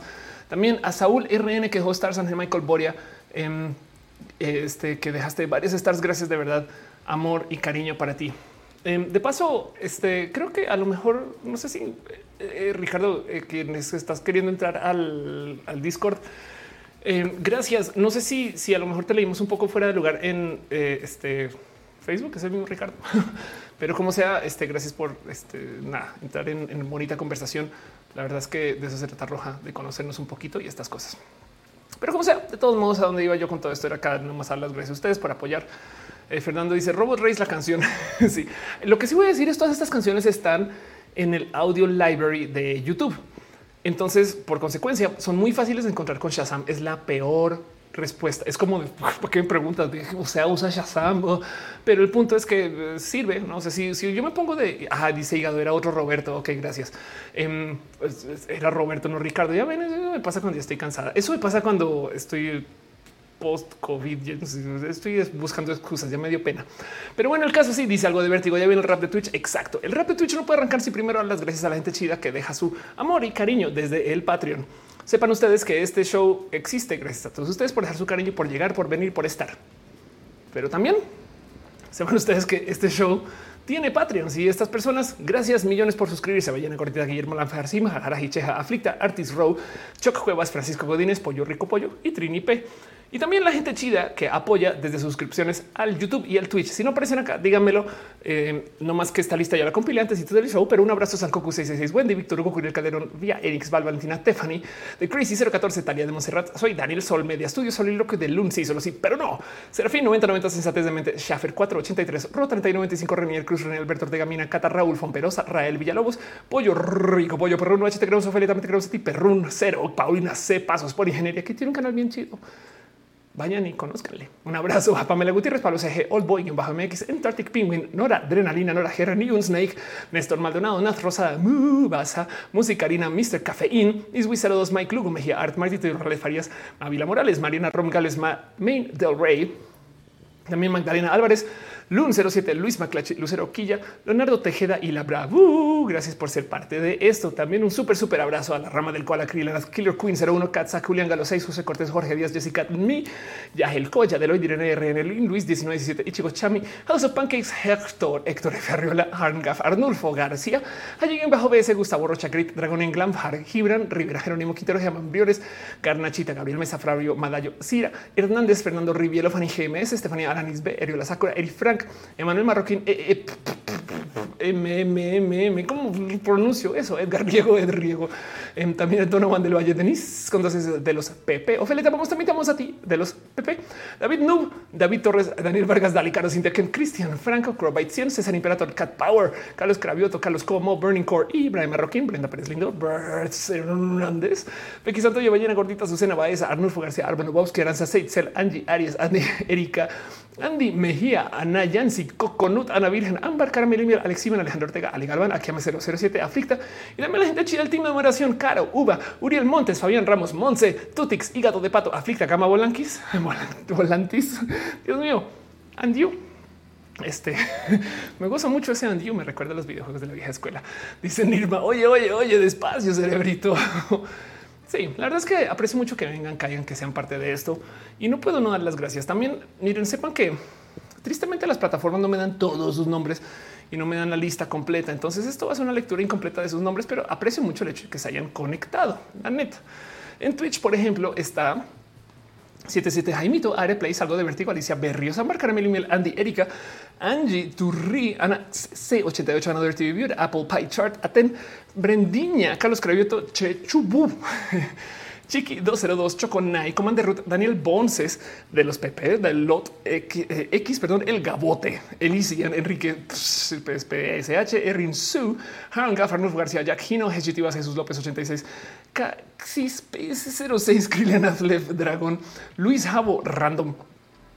Así random. Musicarina Natu from Co, Scarlet Cam, CBV 75 Sir, Gabriel Tempest, Tag VG, Taoki 7, Tis Cloud, Tunakit 00, Vigo Pros, Vlad Secua 2, Yubi y a Jun Calvin. Muchas gracias. Está diciendo ya Denise Linda Luna. Exacto. Linda Luna para ustedes. Quiero también leer a la gente chida que está en el YouTube 5HR Aflicta, Ale Carre, Ana Canet, Ángel Gilberto, GH, Arnulfo García, Bananoide, Noide, Deroide, Denis con dos es Femina, Fernando Landeros, Fernando eh, Gama Volantis, eh, Gisela Gutiérrez, Great Dragonian, Guillermo, Guillermina Mendoza, Hígado de Pato, Hola, estoy muerto, me enamoré fantasma, este, eh, Itzama, Joy, Abel, Juan Solorio, Leonora Pondigo, Mauricio, Dean, Monserrat, Pueblita, sigues por acá, vaya descanse usted, pero gracias por pasar a niveles, ni Josephine, nada en contra, este, por ahí se preguntó por interiorismo, Monse, por si andas, Ricardo Fuentes, Gutiérrez, RMI, Sandra Ortiz, Sir RD, Víctor Leonardo García, Yolanda Santos, este, siguen apareciendo, ¿quién más aparece? Juliana, apareciste así de último segundo. También yo sé que estás por ahí. Irina, gracias por pasar y saludar. También yo sé que eh, andas por ahí. Este Adri Paniagua. YouTube es la peor herramienta. No me dicen nada menos los comentarios. Dice Yuri Maldonado presente. Gracias por estar acá. Sofía Torres, Metzli Gallardo, Rada Majesbari. Gracias por pasar. Buenas noches. Espero que le estés pasando bien en el gimnasio. Diana Ros Márquez, Sofía Torres. Eh, ¿Quién más está por aquí? Saúl RN. Em, por supuesto que Ángel Michael Boria. Gracias por tu amor y tu cariño, por todo tu apoyo. Manuel Arroyo y shampoo. Así te llamas shampoo. Espero que sea por otro motivo menos el que creo que es Héctor Fernando Río La Favela. Gracias por pasar. Si no mencionas su nombre, déjenmelo saber ahí en el chat. Para eso es. La verdad es que no salen todos los nombres siempre, pero sepan que les tengo mi corazón. Nurfo García dice yo, Diana M 1403 Hechitivas. Que no hables mal de YouTube. Es verdad, tienes toda la razón. Me censuran. Eh, Fernando dice presente. Hola, estoy muerto. Dice pam, pam, pam, pam, pam. Capitán Garra Negra dice miau. Gracias por pasar a niveles. Dice toca ya. Según es que la suscripción no te cueste. no pasa nada. Tú, tú este, deja ahí tu cariñito. Amor Servicio se dice porque la gallina cruzó el camino para ir al Pentágono. Dice Ángel Gilberto GH. Ana Canetti. Se había escuchado que si tengo Almazán Prime puedo ayudarte en Twitch. La verdad no sabía. Estás hablando de Amazon como Amazon. este sí, si usas Amazon Prime, puedes tienes suscripciones en Twitch. Me gusta la palabra Amazon Prime. Hola, estoy muerto. Dice ardillas por doquier. Para, para, para, para, para. Nata Franco deja un corazoncito. Denise está diciendo linda Luna, Ale Carrejí, Gama Volantis, Joy Abel. Dice ardillas. También Krilianath, Guillermo Mendoza, Aflicta, Yolanda Santos. Sigo dándole scroll para ver. Itzama está por ahí. Natu from Co. Hola, así más manita pusiste. Ana Canet dice sí, Amazon. Exacto. Sí, si tienes Amazon Prime, tienes suscripciones en el Twitch y se, aprecia mucho. Eres mi dice me encantan tus videos. Gracias. Emilio Axel dice nos vemos que descansen. Fernando Landero dice en tu libro tienes una GameCube. Claro que sí. ¿Dónde está esa GameCube? Em, ya no sé dónde la puse, pero sí hay una. Ahí, ahí está. Vela. Y abajo ahí no se ve, pero eso es un Wii U, Wii U, Wii U. Juan Solori dice: Me acabo de mudar de país, me ayudas mucho con tu compartir. Gracias por estar acá. Raúl Fomperosa, gracias por siempre ofrecernos contenido. Fabián dice: Buenas noches, te queremos. También te queremos a ti, Fabián. Capitán Carrano dice: Piñitas por doquier. Para, para, para, para, para. en fin, oigan, de paso, eh, Juliana dice que no se habla de Bruno. No, no, no, no. Eh, he estado haciendo contenido en TikTok, la he estado pasando muy bien. Gracias si ustedes también se han estado asomando por ese TikTok. Es cucú ver la reacción, porque yo estoy ya estoy mal acostumbrada. En Twitch, ya saben, son ustedes. En YouTube son ustedes. En Twitter, pues nos conocemos, ¿no? A mí me pasa que publico en Twitter hasta la gente que no me conoce, me conoce a veces por los trolls, a veces por mí, ¿no? Pero como siempre hay una, es Ofelia. Pero en TikTok, si hay un chingo de gente que me dice, ah, no mames, también haces videos. ¿no? Es como de sí, llevo 10 años de esto, pero entonces es bien cool porque es como de wow, es como un canal nuevo, no es como es como descubrir una isla nueva este, en, un, en un RPG, saben? Y si ustedes están por ahí en TikTok, dense una pasadita. La verdad es que lo estoy pasando bien porque me deja justo ser una especial calidad de idiota en el buen sentido. O sea, estar en TikTok me deja hacer cosas que digo, no mames, güey, esto está muy pinches pendejo y me lo gozo. Así que si andan por ahí, déjense una saludadita y más bien ahí nos vemos. Dice, oye, me hizo micro rojas en TikTok. Exacto. Estoy tratando de llevar a, TikTok las bobadas que digo acá puestas un poquito, mm, un tantito más de opinión. Pero bueno, Ricardo Fuentes dice la palabra de off. Estoy. Nano Rojas. Exacto. Irina dice: Ando feliz con TikTok como consumidora, pero no reúno valor para hacerlo. Pero si quiero, KL. En fin, antes Felipe Hurtado, estoy dejando cariñito. Gracias. Yo también te quiero a ti. Gracias por estar acá en general, gente. Se les quiere un chingo. Fernando Landeros dice que si bailo horriblemente, pero sí lo hago. Digo, depende de tu definición de bailar. Ya voy a, voy a liquear con eso. Besitos. Nos vemos la próxima semana. Gracias por aguantarme con dos rojas en la semana. Espero haberles entretenido hoy. Espero haberles entretenido ayer. El roja de ayer, recuerden, no existió. Entonces, el roja de ayer le vamos a poner de nombre Bruno. Y para todo lo demás nos vemos la próxima semana. Les quiero.